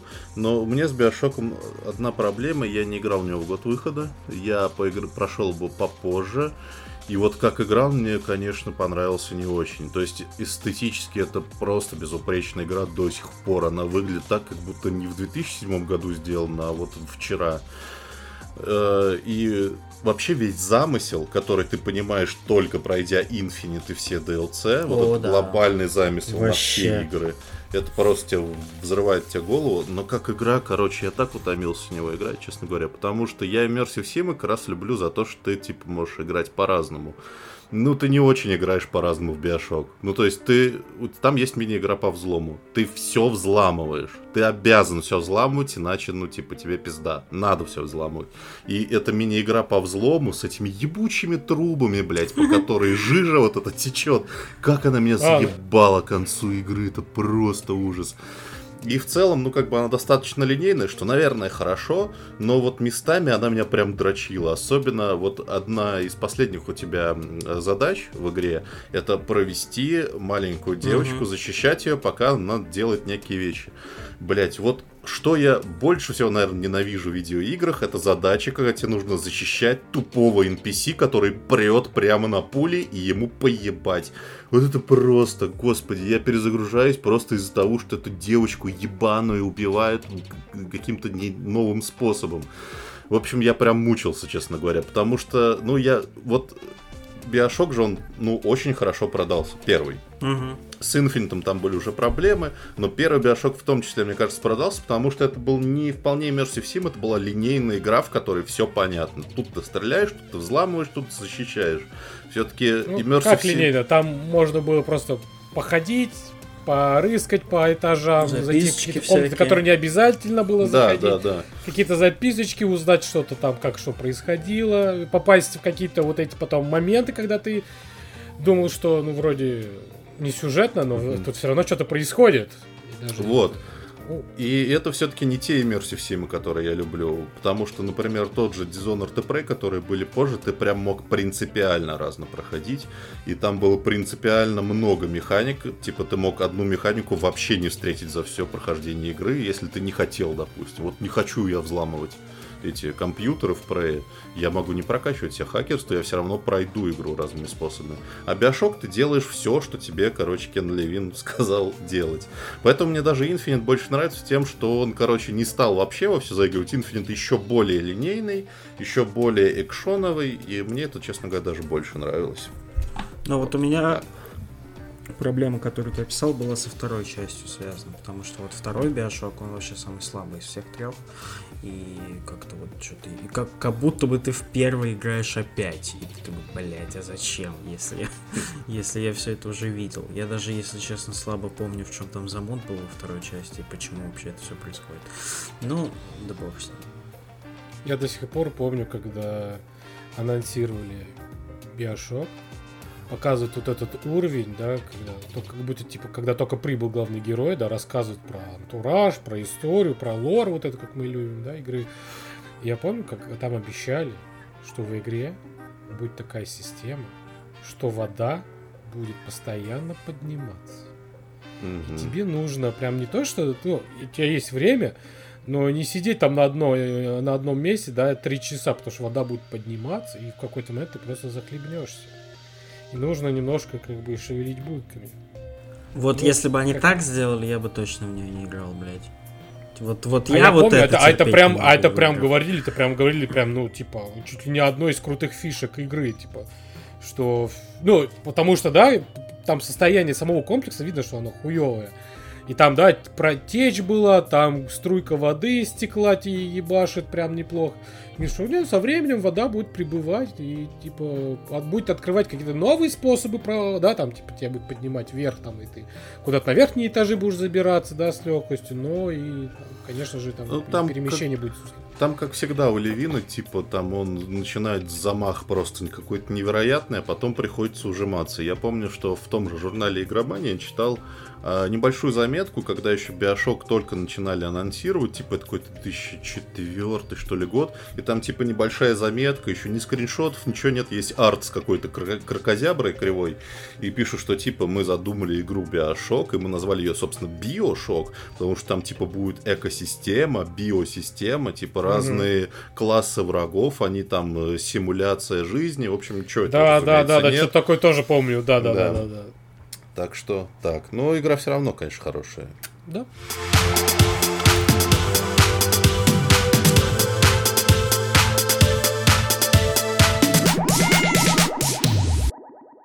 Ну что ж, уважаемые друзья, мы закончили с блоком про игры. Э, Ух, я надеюсь, конечно, что вы по нам очень сильно соскучились. Будете слушать это все.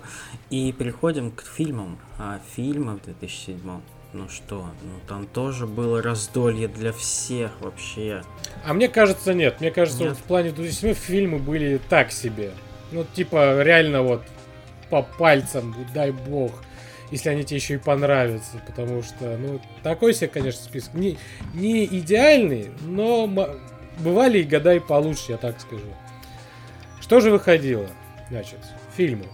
Гангстер, Нефть, Сокровище нации 2, Беовульф, Хитман, Фантастическая четверка с этим серебряным э, серфером. Я легенда. Призрачный гонщик.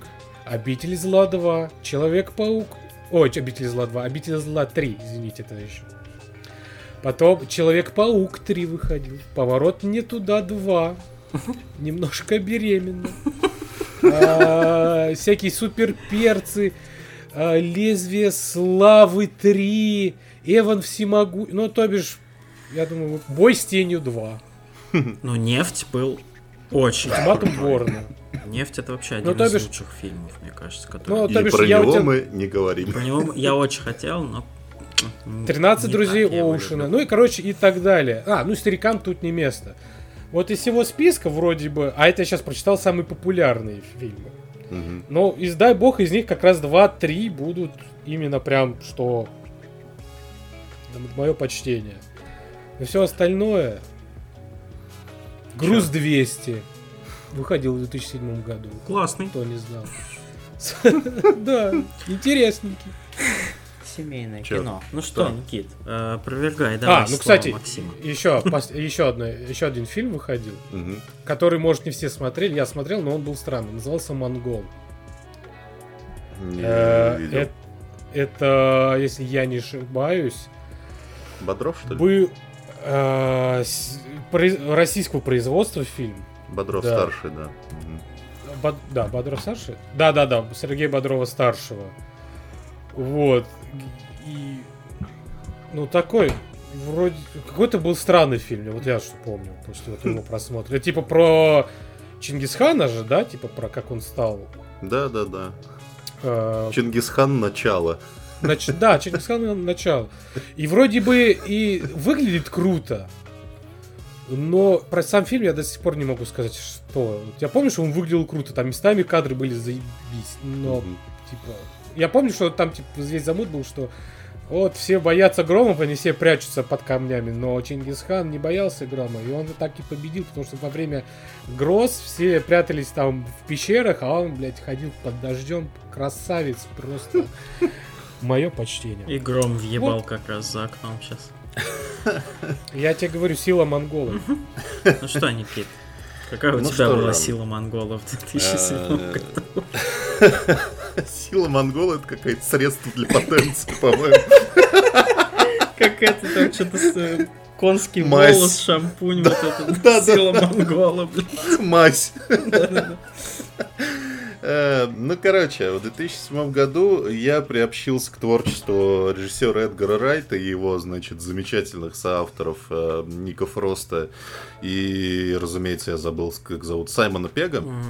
Э, Я как-то пропустил в свое время фильм «Зомби, по, им- «Зомби по имени Шон», и вдруг внезапно посмотрел фильм «Hot Fuzz», который в России переводится, я каждый раз меня коробит, когда Типа. это произношу. Типа, крутые, легавые. Но зато ты сразу знаешь, что это за фильм. Просто. Давай будем честны. Ну, да. Типа, типа, ты смотрел типа крутые легавые? Блять. Конечно. типа крутая братва.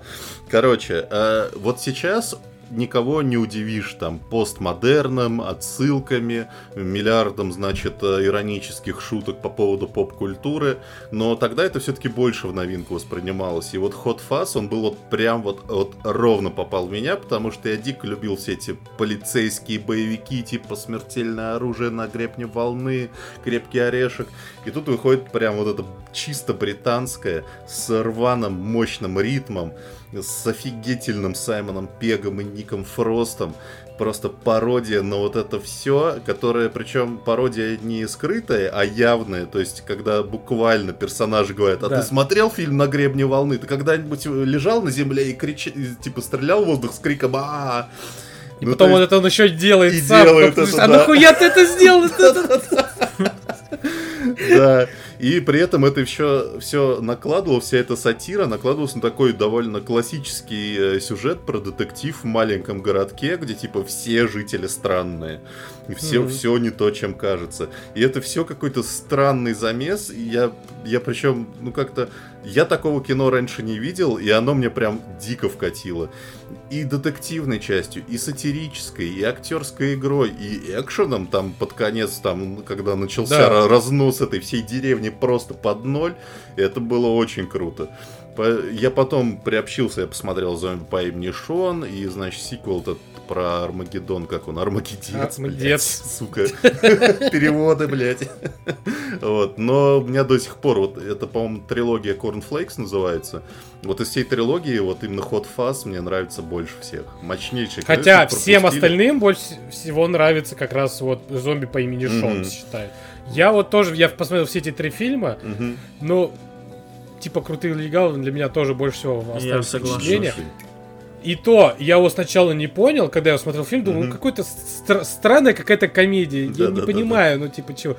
Но когда я в конце увидел старушку на велосипеде, которая с двух рук стреляет, блядь, по полицейскому, это я просто, я, я вот, знаешь, для меня все просто стало на свои места. Я такой, ебать. Знаешь, целая вселенная у меня в голове взорвалась. Я такой, е- черт, давай, бабушка. А еще такой кадр, я такой, хуярит на велосипеде с двух рук. И какой Вот. там, какой там Саймон Пегг, потому что вы его сейчас, Вообще. наверное, привыкли видеть, как он sidekick ов играет в Голливуде. Вот он как переехал в Голливуд, типа в «Миссии невыполнима», в «Стартреке» он такой, типа, эм, смущающийся, sidekick, э, неловкий.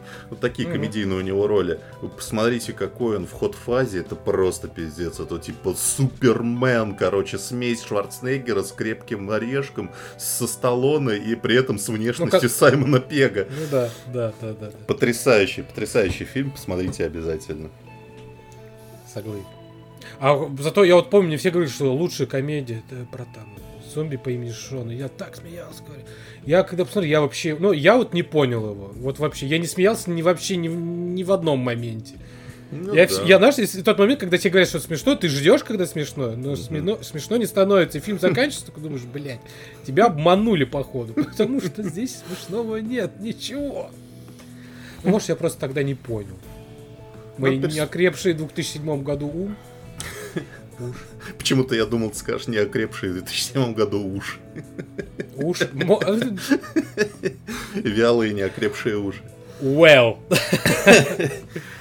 Ну что, Как раз мое, да? Да. Вот, да, потому что для меня 2007 год, он больше такой стал.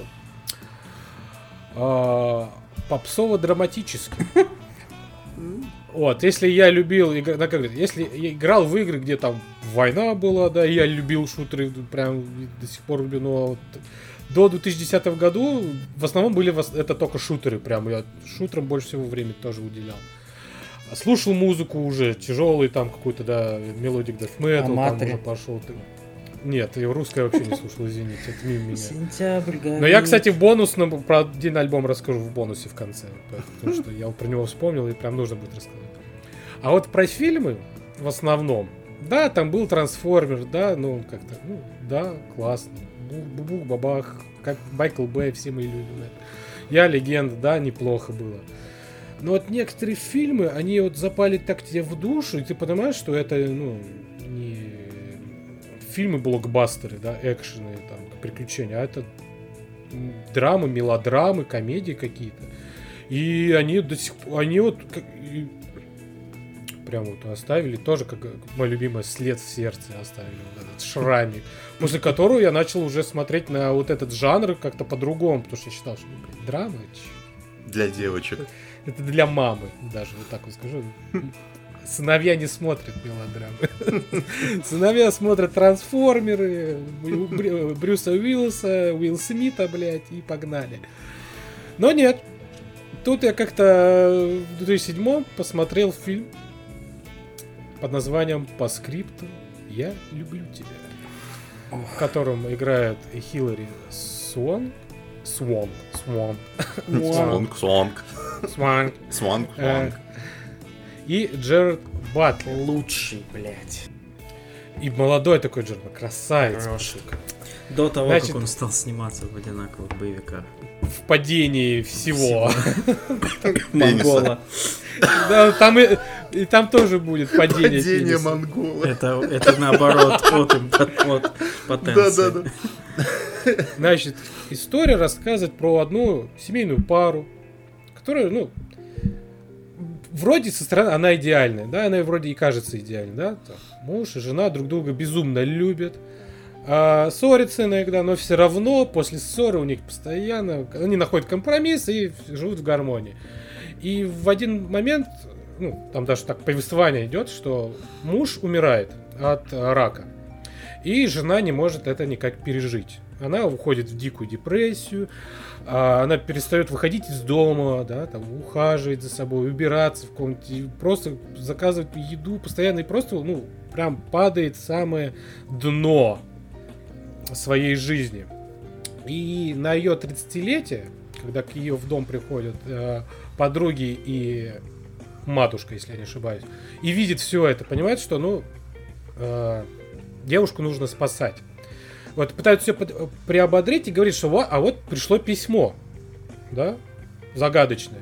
И оказывается, что это было письмо, написанное ее мужем покойным, а, который а, давал какие-то указания, ну, типа, из разряда, ну, типа, давай вспомним, как нач- началась наша встреча, да, как мы впервые встретились, как, где мы встретились, что это был за момент. И вот ка- каждый раз, когда она приходила в какое-то место, да, их памятно, она получала письмо. И в каждом письме в конце было написано по скриптум «Я люблю тебя».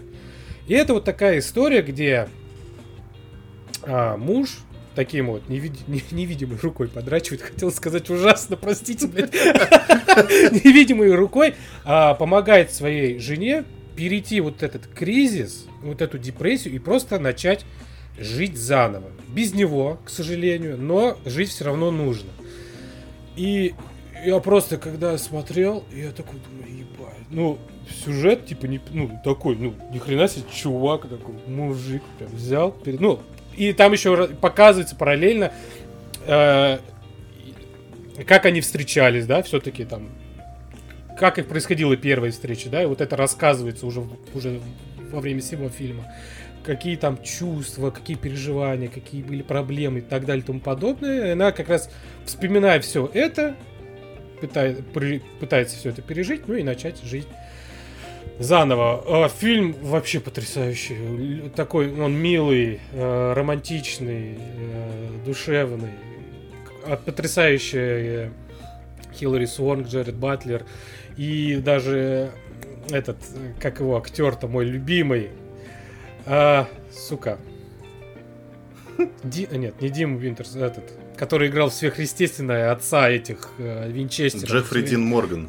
Джефф Дин Морган, да. И он там тоже играет. И, и играет еще Лиза Кудроу, подругу. Ну, то бишь, каст неплохой, хороший даже, я бы сказал. Поэт- играют они отлично. И история э, красивая, поэтому, если кто не смотрел, очень советую. Прям ум- умиление. Ни дня без космического сайфая. Так начнется моя следующая рубрика. Э, Есть такой замечательный британский режиссер, один из моих любимых, и Никита тоже очень любит, которого зовут Дэнни Бойл. И у него есть замечательное свойство. Он берет сюжет размером с э, коробочек и делает из этого охуительное кино. Как у него это получается, непонятно, но талант у человека определенно есть. И вот в 2007 году, после успеха там 28 дней спустя и так далее, он вдруг решает снять космический sci-fi с его любимым, видимо, Киллианом Мерфи в главной роли, там еще и Роуз Бирн играла, и Крис Эванс играл, и еще и замечательный молодой человек, который играет помощника Доктора Стрэнджа, короче, все эти люди, которые потом стали играть в Марвел. А, Фильм «Пекло». А, О чем, собственно, фильм? Земле пиздец, солнце угасает. 2000 там какому-то 50 году, по-моему, э, земля уже вся в снегах, во льдах. И, значит, э, отправляют э, миссию космическую Икар-2 к Солнцу с целью пульнуть туда какую-то ёба-бомбу, чтобы, значит, Солнце опять, грубо говоря, вспыхнуло, и все будет хорошо. А, Соответственно, конечно же, как и в любом классном космическом sci-fi, все идет не так. Э, Во время полета ребята ловят сигнал с э, первой миссии, с корабля Икар-1. Туда, значит, э, приходят. Вот. А там все мертвенькие. И что случилось, непонятно.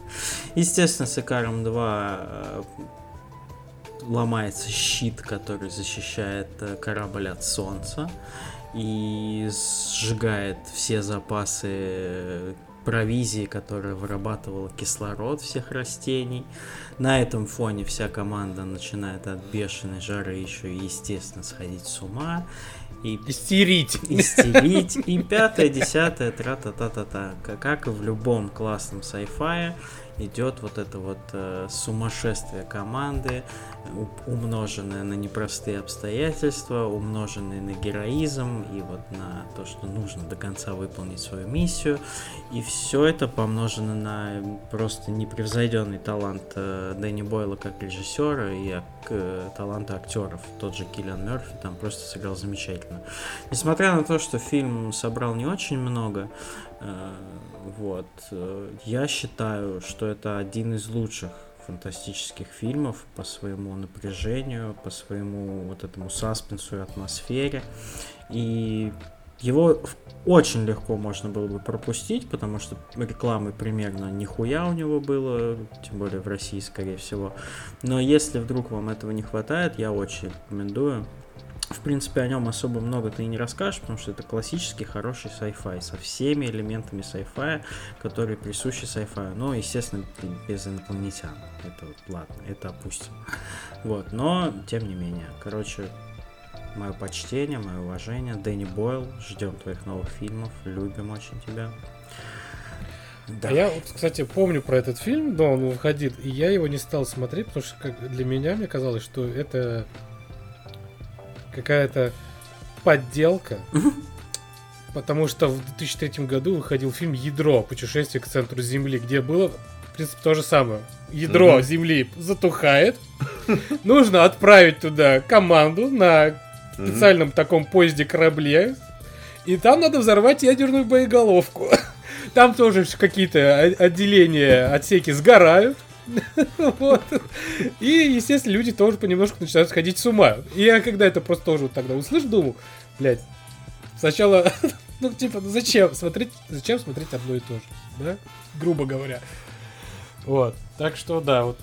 это Ну, вот все такая- sci-fi похожи, э, скажем так. Но Ну, особенно, вот, хорош. мне кажется, такие вот. Ну да.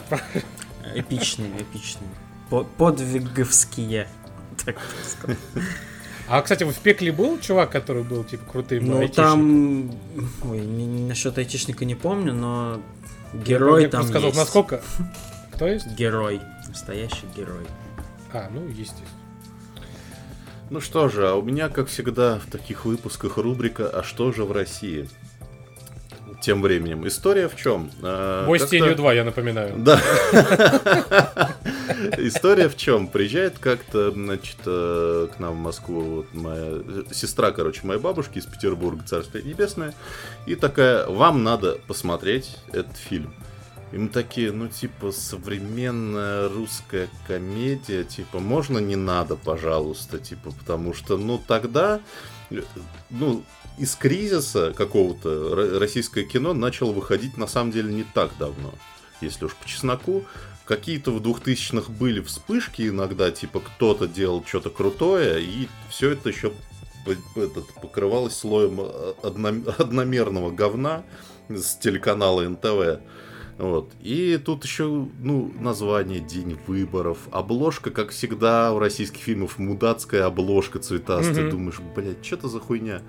Мы нахуй включили, как же мы разъебывались, ребята. Я думаю, сейчас-то, наверное, все, кто, как бы, кто живет в России, знают, кто- такие квартет И, потому что они там заслужили себе имя. На самом деле, в 2007 году они Заслуженно. Заслуженно. Я Но в вообще 2007 не году они тоже, на самом деле, был- были довольно известны, но все-таки в таких кругах это все-таки были, ну, театральная группа. Как бы я, честно говоря, театра не очень, вот, но вот именно на широкой аудитории они, конечно, вышли с этим фильмом. Как кино, вот прям как кино, типа там декорации, вот это все, камеры, ну, это, честно говоря, так себе. Ну, то есть, это не выглядит как кино, это выглядит скорее как репортаж. То есть, там такая вот, типа, съемка на цифровую камеру. Ну, Вс- простенько. простенькое, все простенькое, но как же, блядь, это было классно, как это было смешно, и как это было на самом деле правдиво, потому что я как человек, который прожил, значит, какое-то время у берегов Волги, значит, вот в этих всех регионах, я вам скажу, это вот именно так все и происходит, все, что происходит в этом фильме. Если вы вдруг не знаете, то сюжет фильма в том, что криминальный авторитет из Москвы имеет некие терки с правительством, с местными губернаторами тогда еще были губернаторы местные, э, в какой-то Приволжской области. И он такой, надо им, короче, показать, показать, что типа будьте бдительны. И отправляет команду, значит, агитаторов с его прикормленного радио, как бы радио, где, значит, главреда что самый смешной играет Михаил Козырев, который Да, типа, да, ни- да, да. никакой не актер, а реально, типа, руководитель нашего радио. Ну, и Да. ведущий, те- радиоведущий тоже. Да, да. Вот. И, значит, эта агитационная команда должна за неделю подготовить, короче, кандидата, который просто полный еблан, он просто массажист, туповатый, и которого играет э, Уткин, причем. Василий. И- да, Василий Уткин. И они такие, конечно, блядь, ну, это все, конечно, как-то очень тяжело, но с другой стороны бабло, и с третьей стороны вот этот Эммануил Гедеонович, надо, короче, впрягаться. И впрягается, и попадает в миллиард смешных ситуаций, потрясающие диалоги. Мы просто, вот мы долгое время потом всей семьей говорили цитатами буквально это- из Да, Да, этого как фильма. вся страна, мне кажется. Да, да, да, потому Выборы, выборы, Да. Блять, а кандидаты. вот, вот Василий Уткин, я вот отдельно ему хочу просто да поклон низкий. Какой же он там охуительный, просто. Да, он, он, он прям отлично вписывался Да, да, во да. все происходящее. Там причем много же непрофессионалов, и Козырев, опять же, тот же, который прекрасный Мгм. там совершенно.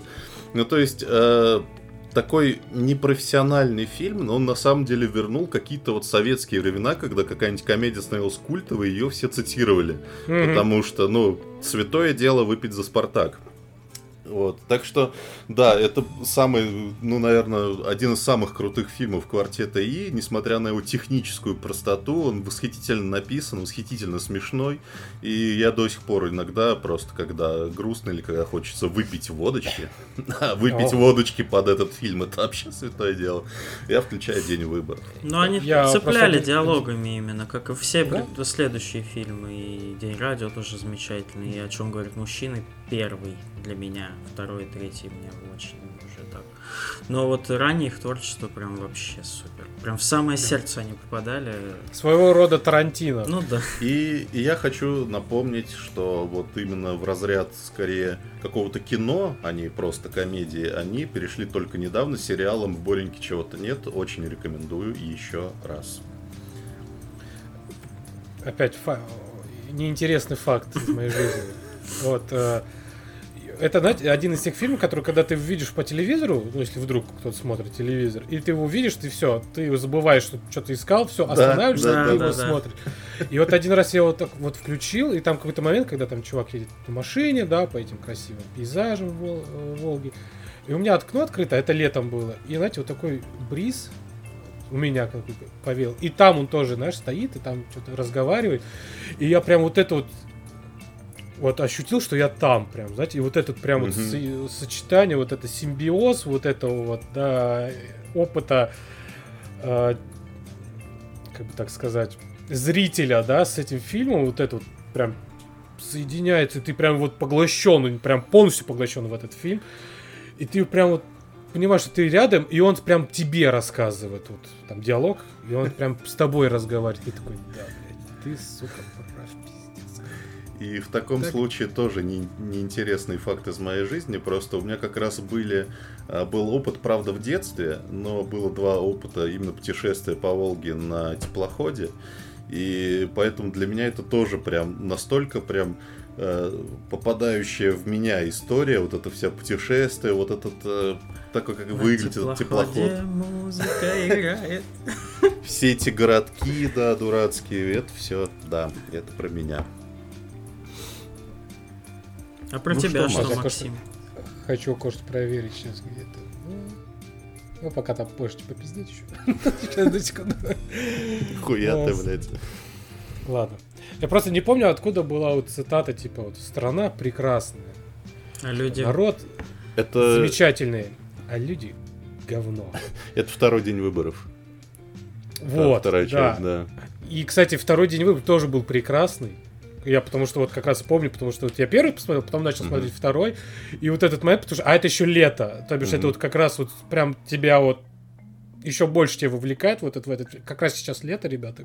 Вообще советую тоже первый, второй... Ну, не знаю, как вы ко второй части. Я ко второй отлично отношусь тоже, мне она нравится. Ну, чуть похуже, но стоит посмотреть. Мгм. И, господи, как же вот это вот прям вот... М, Ебой. Хочу посмотреть. Значит, продолжаю свои грустненькие и веселые фильмы рассказывать. А, опять же, Кишинев, лето, смотрю телевизор, а есть такие каналы, которые, в принципе, новые фильмы показывали, ну, уже в этом же году, что выходили, показывают уже по телевизору, да? И были такие каналы, как ТВ-1000, вот. Ну, они у нас меня в Москве не было, но они были в Кишиневе по сетке. Вот, там, или тоже такие каналы, которые показывают крутые фильмы. И вот показывают фильм с э, Джеком Николсоном и Морганом Фрименом. Ну, я уже то время знал, кто это такие, два потрясающих актера, и такой смотрю фильм, где они оба играют. Такой, о, давай-ка посмотрю. Вот фильм называется «Пока не сыграл в ящик». Э, тоже трагикомедия. А, рассказывает про двух людей, да, которые играют Джек Николсон и, соответственно, Морган Фриман. А Джек Николсон играет такого богатенького э, чувака, который владеет сетью клиник. Вот, и типа одна из его фишек было, что в этой клинике не будет типа вот этих одиночных э, комнат, да? Там, ну, как минимум два человека точно будут сидеть, чтобы не одинокие были. И в какой-то момент он туда попадает и узнает, что у него неизлечимая болезнь, да, там рак, кажется, головного мозга, ему остается жить там полгода. И рядом с ним сидит его сосед, обычный э, афроамериканец, Морган Фриман, с большой семьей, да, там все дела, тоже сидит, и у него тоже неутешительный диагноз, что у него тоже рак, и он умрет через год, ему дают срок. И вот они в этой палате как-то начинают общаться, узнавать друг друга, и в какой-то момент они а, решают, а давай-ка мы исполним все наши мечты. Да? И э, главный герой Джека Николсона говорит, что я за все заплачу. Ну, типа, что хочешь. И давай ебашить вот этот список, э, to-do list, да, или как, kick the bucket list, ну, как так называется. Вот, и повеселимся. У нас осталось не так много времени, давай-ка выполним, исполним все наши мечты. И вот история рассказывает, как они вот исполняют свои мечты, да, там, прыжки с самолета, попробовали там какой-то самый крутой дорогой чай в мире, шоколад. Ну и также не просто какие-то обычные, да, желания, но и там, например, помириться с дочерью, увидеться с семьей, там, увидеть самый а, потрясающий момент своей жизни, поцеловать самую красивую девушку в мире. И это не просто какая-то, да, такое, такое желание, да, увидеть красивую женщину, а там вот какой-то есть смысл в этом. И вот, а, вот эти вот желания, они очень круто потом в, в фильме обыгрываются, обыгрываются. Опять же, рыдал как мразь в конце. Вот. Э, потрясающие актеры, потрясающая история. Э, прям вот. Я вот я про нее рассказываю, прямо на меня опять вот эмоции на, накатывают, потому что вот прям хочется опять пересмотреть этот фильм, пережить все это, увидеть, как вот эти два чувака, которые друг друга вообще, можно сказать, из двух разных миров, как они вот на, э, знакомятся с друг другом, дружатся, как они друг другу помогают и как это все потом в итоге заканчивается, это прям реально, это какой-то крышесносная э, история. Вот, всем советую. Ну и Джек Николсон и Морган Фриман в одном фильме. Какие вообще должны быть еще аргументы, вообще. блядь, чтобы его не посмотреть, если вы его пропустили? Величайшие два актера, особенно божественный голос э, Фримана, господи, причем буквально божественно. Мне кажется, Бога играл чаще, чем любой другой актер играл вообще в фильме в каком-либо. Ой, 2007 год это год экранизации э, Стивена Кинга, я считаю. Потому что в этот год вышло два фильма, которые имеют очень большой рейтинг, которые оба были сняты по рассказам Стивена Кинга. И они оба охрененные, они оба у меня в подборке. И я их э, искренне очень люблю. И пересматриваю периодически и всем советую. Начну с 1408. Наверное, одна из последних классных ролей замечательного актера Джона Кьюсака, с которым почему-то в какой-то момент что-то пошло, блин, не так. Э, очень жаль, но я прям всей душой его люблю. И с неподражаемым motherfucker ой всея Голливуда Сэмуэлем Л. Motherfucker Джексоном. А, что такое 1408? А, это рассказ про писателя, который, значит, такой специалист по паранормальным явлениям. Он гоняет в разные там а, якобы дома с привидениями, с полтергейстами и прочей вот этой фигней, и их разоблачает, о чем потом пишет книги, которые, естественно, являются там супер бестселлерами. Он такой циник, короче, он все повидал, все раскусит, и тут ему приходит, значит, письмо Э, где говорят, слушай, дружище, в Нью-Йорке есть такая гостиница, которая называется Дельфин. Вот. И там есть номер 1408, но ты в него не входи. Давай не будем. Естественно. Естественно, Джон Кьюсак не может пройти мимо такой возможности.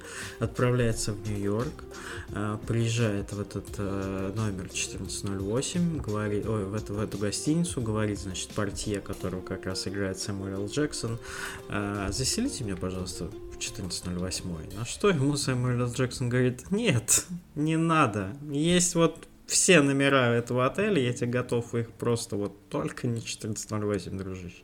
Не стоит. Ну, конечно, Джон Кьюсак на своем настоял. И, собственно, да. И, собственно, э, туда заселяется. А что происходит в этом номере? Это, наверное, в, 2008, в 2007 году был, наверное, самый страшный фильм, который я смотрел. Э, даже не за счет скримеров, которые там тоже вроде есть, не очень хорошо помню, но за счет своей атмосферы, вот этой, которую, с которой прекрасно справился режиссер э, шведский какой-то, не помню фамилию, но он ничего лучше, по-моему, так и не снял. И вот это вот, вот это вот действие, которое происходит в номере, в камерном очень помещении, где, по сути, там одна-две комнаты максимум, а, просто тебя обволакивает настолько, что с ума сходишь. Еще там главная вообще фишка сюжета в том, что э, никто не выживал в этом номере больше часа. Ну, типа. И Э, Кьюсак ставит себе цель, я выдержу час. Он ставит себе, значит, таймер 60 минут и понеслось, блядь. Галлюцинации какие-то, непонятные какие-то изменения пространства, какая-то вообще полная дичь, звуковые какие-то эффекты. Ну, в общем, максимально все, что может случиться ужасного в ужастике, а просто рушится на героя X10 и в итоге там концовок, даже несколько, по-моему, этого фильма. Да, там есть несколько версий. Режиссерская, прокатная, короче, расширенная какая-то. И все они классные. И типа, я, я очень советую этот фильм. Он дико окупился при маленьком бюджете, он собрал там какую-то колоссальную сумму, очень много наград, лучший ужастик года и так далее и тому подобное. Посмотрите обязательно, потому что это пример, когда Кинга экранизируют просто заебись. Не знаю, насколько близко с оригиналом, если честно, не читал, но очень советую, прям. Я вот, кстати, такой... вот этот фильм 1408, помню, посмотрел сразу же после мини-сериала «Потерянная комната». Mm, да, кстати, классный тоже. Потому что они немножко, mm-hmm. немножко похожи, ну, типа, вот, да, с комнатами, грубо говоря, но я тогда просто двойную порцию вот этого вот крутого э, мистического мистицизма получил, да, грубо говоря, сериальном, потому что сериал тоже отличный. Потерянная комната, кстати, кто не смотрел, советую. И вот 14.08 я прям потом в конце меня так же, как в конце, как в фильме, там вот так вот кое-чем обдало водами. Вот, и я прям получил, да, ух. Ну что же, Великой Победе недавней посвящается Великой Победе в суде актера Джонни Деппа против Эмбер Хёрд. Следующий... Мы болели, я надеялся, и он победил. И он победил. И его победе посвящается мой следующий рассказ. Значит, солнечный, теплый май 2007 года. Э, мы с товарищем идем днем, днем э, в местный мультиплекс. Э, купите, значит, сходить посмотреть фильм «Пираты Карибского моря» на краю света. И что бы вы думали, на ближайшие сеансы нихуя нет мест. Ни одного, блядь. Есть места только на вечерний сеанс и только в первом ряду. Это, а, как вы знаете, смотреть в первом ряду в кинотеатре, это вот когда ты а, а, откинулся, задрал свою, баш... еще. задрал свою башку, да, и у тебя за два часа шея затекла так, что потом еще месяц ходишь вот так вот, глядя в потолок. Но мы подумали, да черт с ним, возьмем билеты где-нибудь, пошароебимся днем, пойдем вечером посмотрим. И Короче, может быть, это не очень популярное мнение, потому что э, благодаря, наверное, продолжениям «Пираты Карибского моря» воспринимаются как такой, э, ну, типа, просто летний блокбастер, посидеть, угу. поржать, поесть попкорна. Но я считаю, что вот оригинальная трилогия «Горы Вербинские» — это прям один из, одна из величайших трилогий вот такого развлекательного приключенческого кино. Это да. вот я, у меня оно где-то на уровне там Индиана Джонса, Властелина колец, вот три угу. части Пирата Карибского моря. И, конечно, третья часть это прям вершина всего, когда Гор Вербинский прям, вот видно, что ему теперь первые получились, вторые получились, ему прям у него развязаны руки. И третий фильм, он одновременно самый масштабный, самый красивый, там больше всего актеров. И он... Какой был трейлер, я помню, я его просто пересматривал, там mm. такая музыка, и там вот эти вот, знаете, и вот, сука, вот эти вот моменты, где вот там они на двух кораблях, там вот спились мачтами, они сражаются под какую-то музыку, такой, сука, я хочу это посмотреть, я хочу! Да, именно так. Просто именно вызывало так. такие эмоции. Просто, просто вот какое-то прям невыносимо было ожидать. этот А вот, знаешь, как раз показывали полгода этот трейлер, и ты каждый раз, когда смотрел, сука, сука, она захуя вы там делали? Блять, аж сломать хочется что-то. Я до сих пор переживаю те моменты. Вот, и фильм самый Ну реально, нельзя так делать. И в то же время, и в то же время самый шизовый. То есть Гора Вербинский, он ну, такой, на самом деле, непростой э, режиссер. Он добавляет какого-то авторского почерка своим, как казалось бы, летним блокбастером. И я просто помню вот этот момент, ну, как бы, если вдруг кто пропустил полностью, но я знаю, есть принципиальные люди, которые, так, этот фильм посмотрели все, Его я его слишком точно не много, буду. это мейнстрим, я не буду его смотреть. Вот, значит, третья часть посвящена тому, что во второй погиб, э, значит, капитан Джо Корабей, которого играет Джонни Депп, и, значит, все его бывшие соратники, сложно назвать их друзьями, потому что в этой трилогии отношения между персонажами такие, там, от любви до ненависти к предательству за одну секунду просто. Мгм. И, в общем, эти его бывшие соратники во главе, между прочим, с его противником, когда ли- э, когда-то противником, э, великолепным капитаном. Барбосой, злодей, Блин. Джеффри Раш, просто великолепный. Лучший. Значит, едут на край света его выручать из какого-то мистического, мистического Там, где бывшие мира. враги становятся друзьями, а когда друзья становятся врагами, вот, блядь, это вообще просто. Свой среди чужих, чужой среди Да-да. И я помню, как мы, короче, смотрим этот фильм, и вот появляется, во-первых, нос Джека Воробья в какой-то момент, и уже, во-первых, зал аплодирует носу Джека Воробья в кадре. И, во-вторых, ты смотришь, ну, это, блин, так не принято делать в развлекательных блокбастерах летних, когда тебе показывают просто минут 15 шизы полнейшей. Да. Как С Джонни Депп крабами, галлюцинирует с крабами. с- Лежит камень, а там краб, блядь. и Да, да. думаешь, «Еба». И это было круто даже. Да, Это, тоже да. галлюци- это и крутая галлюцинация. Это крутая галлюцинация, и она добавляет живости этому фильму. И, конечно, вот то, что там дальше происходило, это, ну, это просто... Это одновременно и вестерн, и пиратский фильм, и фэнтези глобальное. Какой там каст. Туда добавился к третьей части великолепный Чоу Юньфат из фильмов Джона Ву старых, который Да. просто там... Ну, то есть, это Добро пожаловать в Сингапур. Блядь, сука. И опять же по трейлеру, когда ты смотришь, как он это говорит еще, сука, думаешь, блядь, ну, невозможно. Камео э, гитариста Ох. группы Rolling Stones Кита. Ричардс, который рожден просто был для Да. всего этого. Он Да. просто Да. как, как, как в нож в масло вошел в эту роль. Ну, в общем, великолепный фильм. Я какое-то гигантское совершенно удовольствие от него получил. И концовка вот, вот ровно какая нужна. Хорошая, вот вроде бы и хэппи но с ноткой грусти, с ноткой Да. какого-то расставания. Пре- прекрасная трилогия. Я вот дальнейшие фильмы я не очень люблю. Ну, типа, я их посмотрел, и ну, было Ну, нормально, да. Да. Но согласен. оригинальную трилогию в сердечке до сих пор. Соглы. Ой, блин, а вот эти два дурачка, блядь, пираты эти, блядь, как я их обожаю. Просто этот лупоглазый, блядь, он лучший вообще во всем фильме. Просто. Ой, ладно. Это да. Отлично. Да и вс- вообще вся команда, знаешь, прекрасная. Что уж говорить. Когда они появляются, это ж прям Да. родненькие. Ребята, Блин, надо же. пересмотреть, я очень давно не пересматривал. Ух. кстати. Тем более, это такой повод, Ну можно да. сказать. Так что бегом все смотреть. Вот, но у меня, господа, Немножко Не. не такой фильм. не такой фильм. Он, Блять.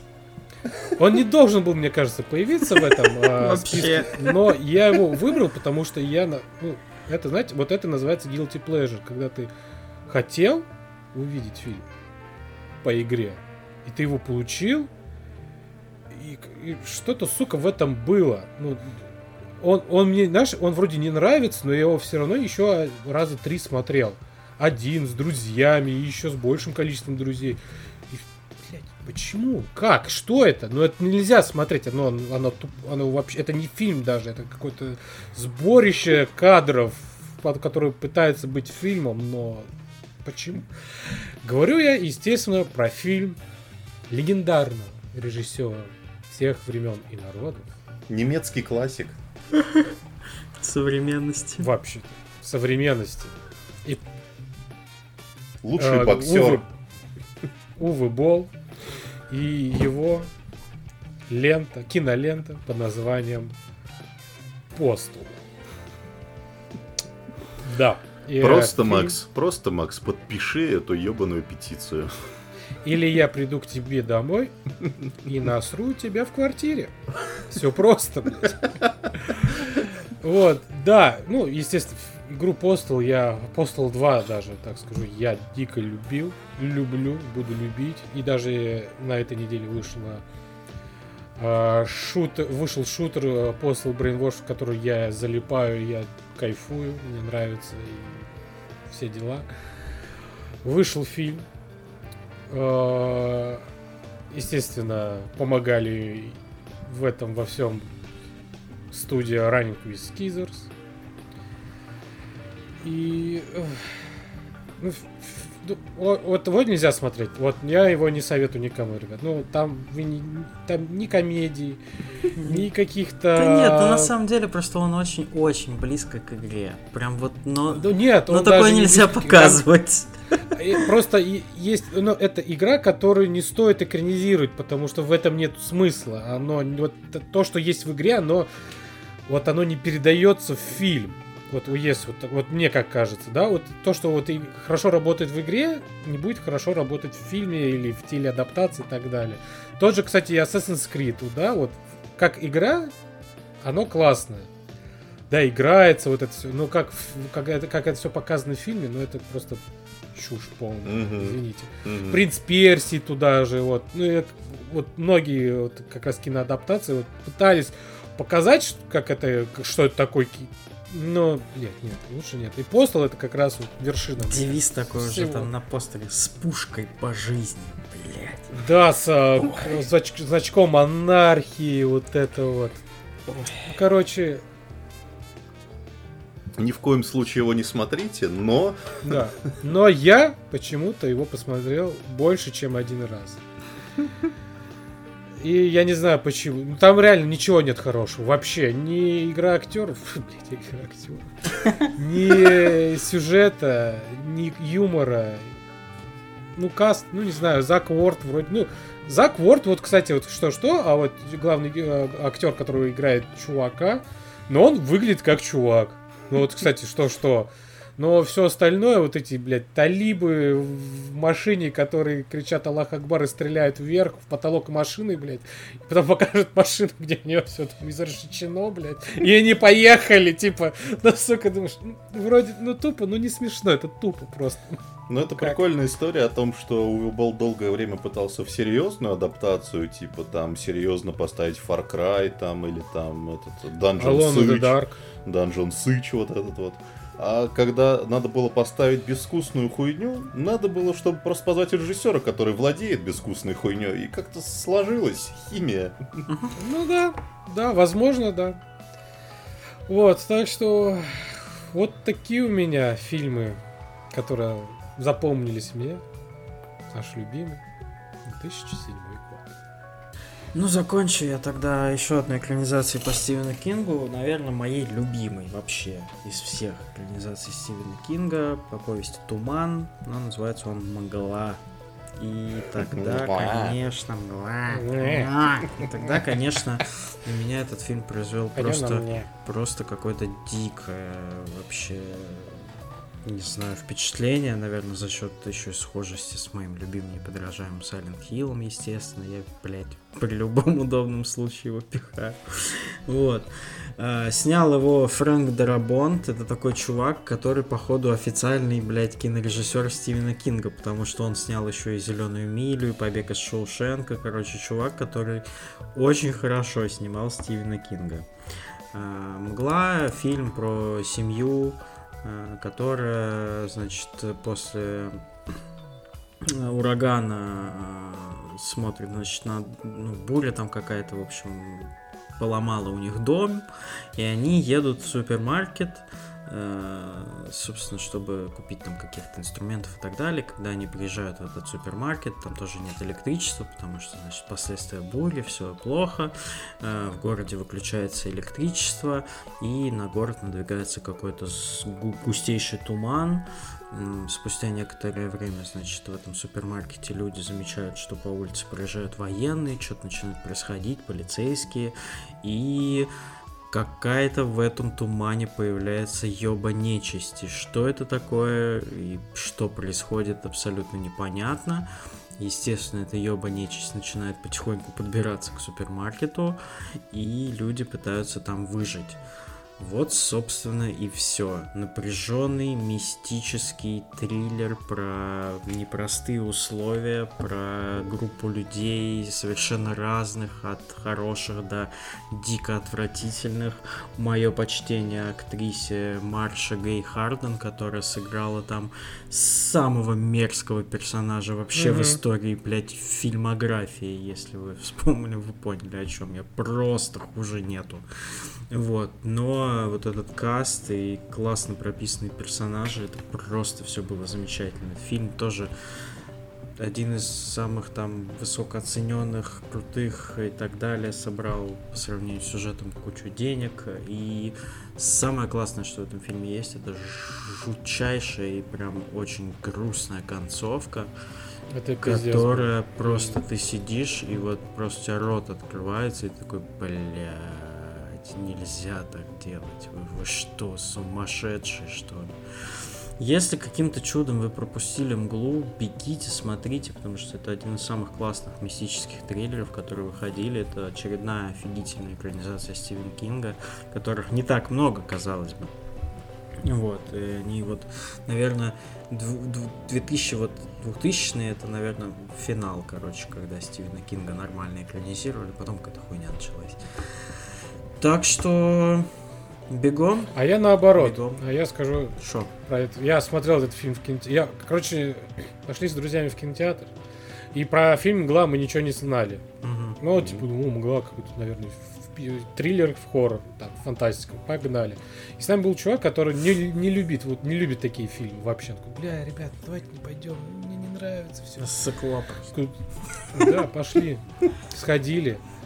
Выходим, говорит, это самый лучший фильм, что я смотрел. А у меня просто жутчайшая депрессия. Да, Мне он так такой. плохо было.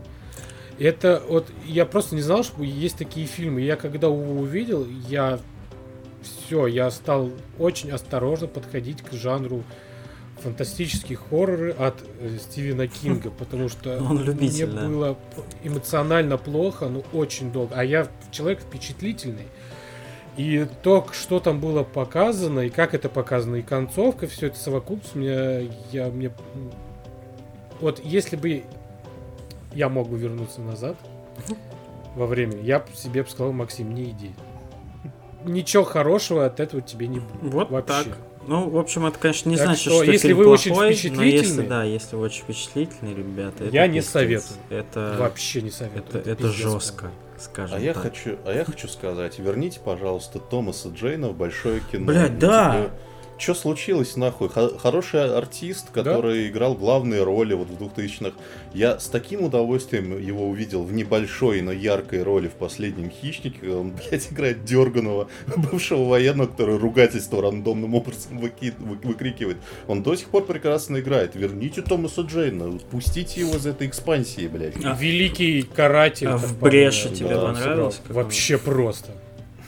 Че? Брешь тебе понравилось? Блять, ну брешь. Я сказал большое кино. Я не сказал большая залупа. Блин, да, и каратель он классный. Ну, короче, блядь, да, что с ним стало? Согласен. Напишите нам в комментариях. Подпишите петицию. Что с ним стало? Да.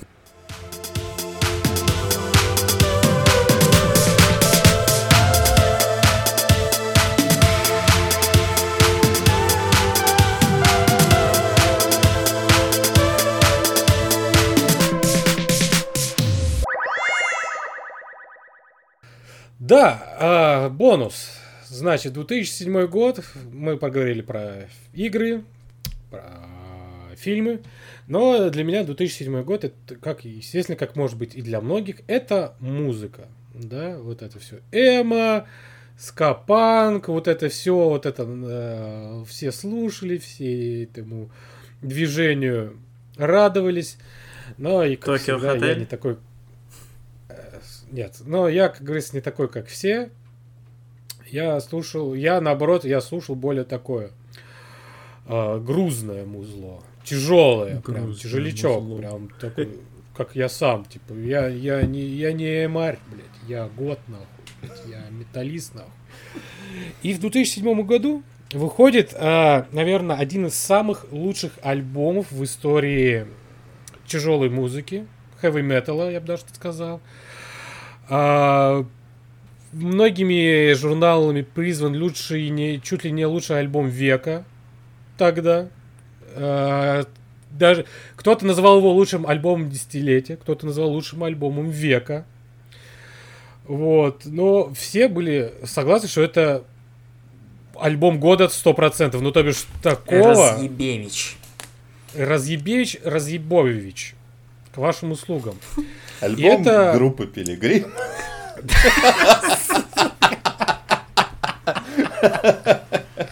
Слава России, великой державе. Победа будет. Да. Нет, все шутки, конечно. Э, Группа называется Machine Head с его альбомом The Blackening. А, Один из...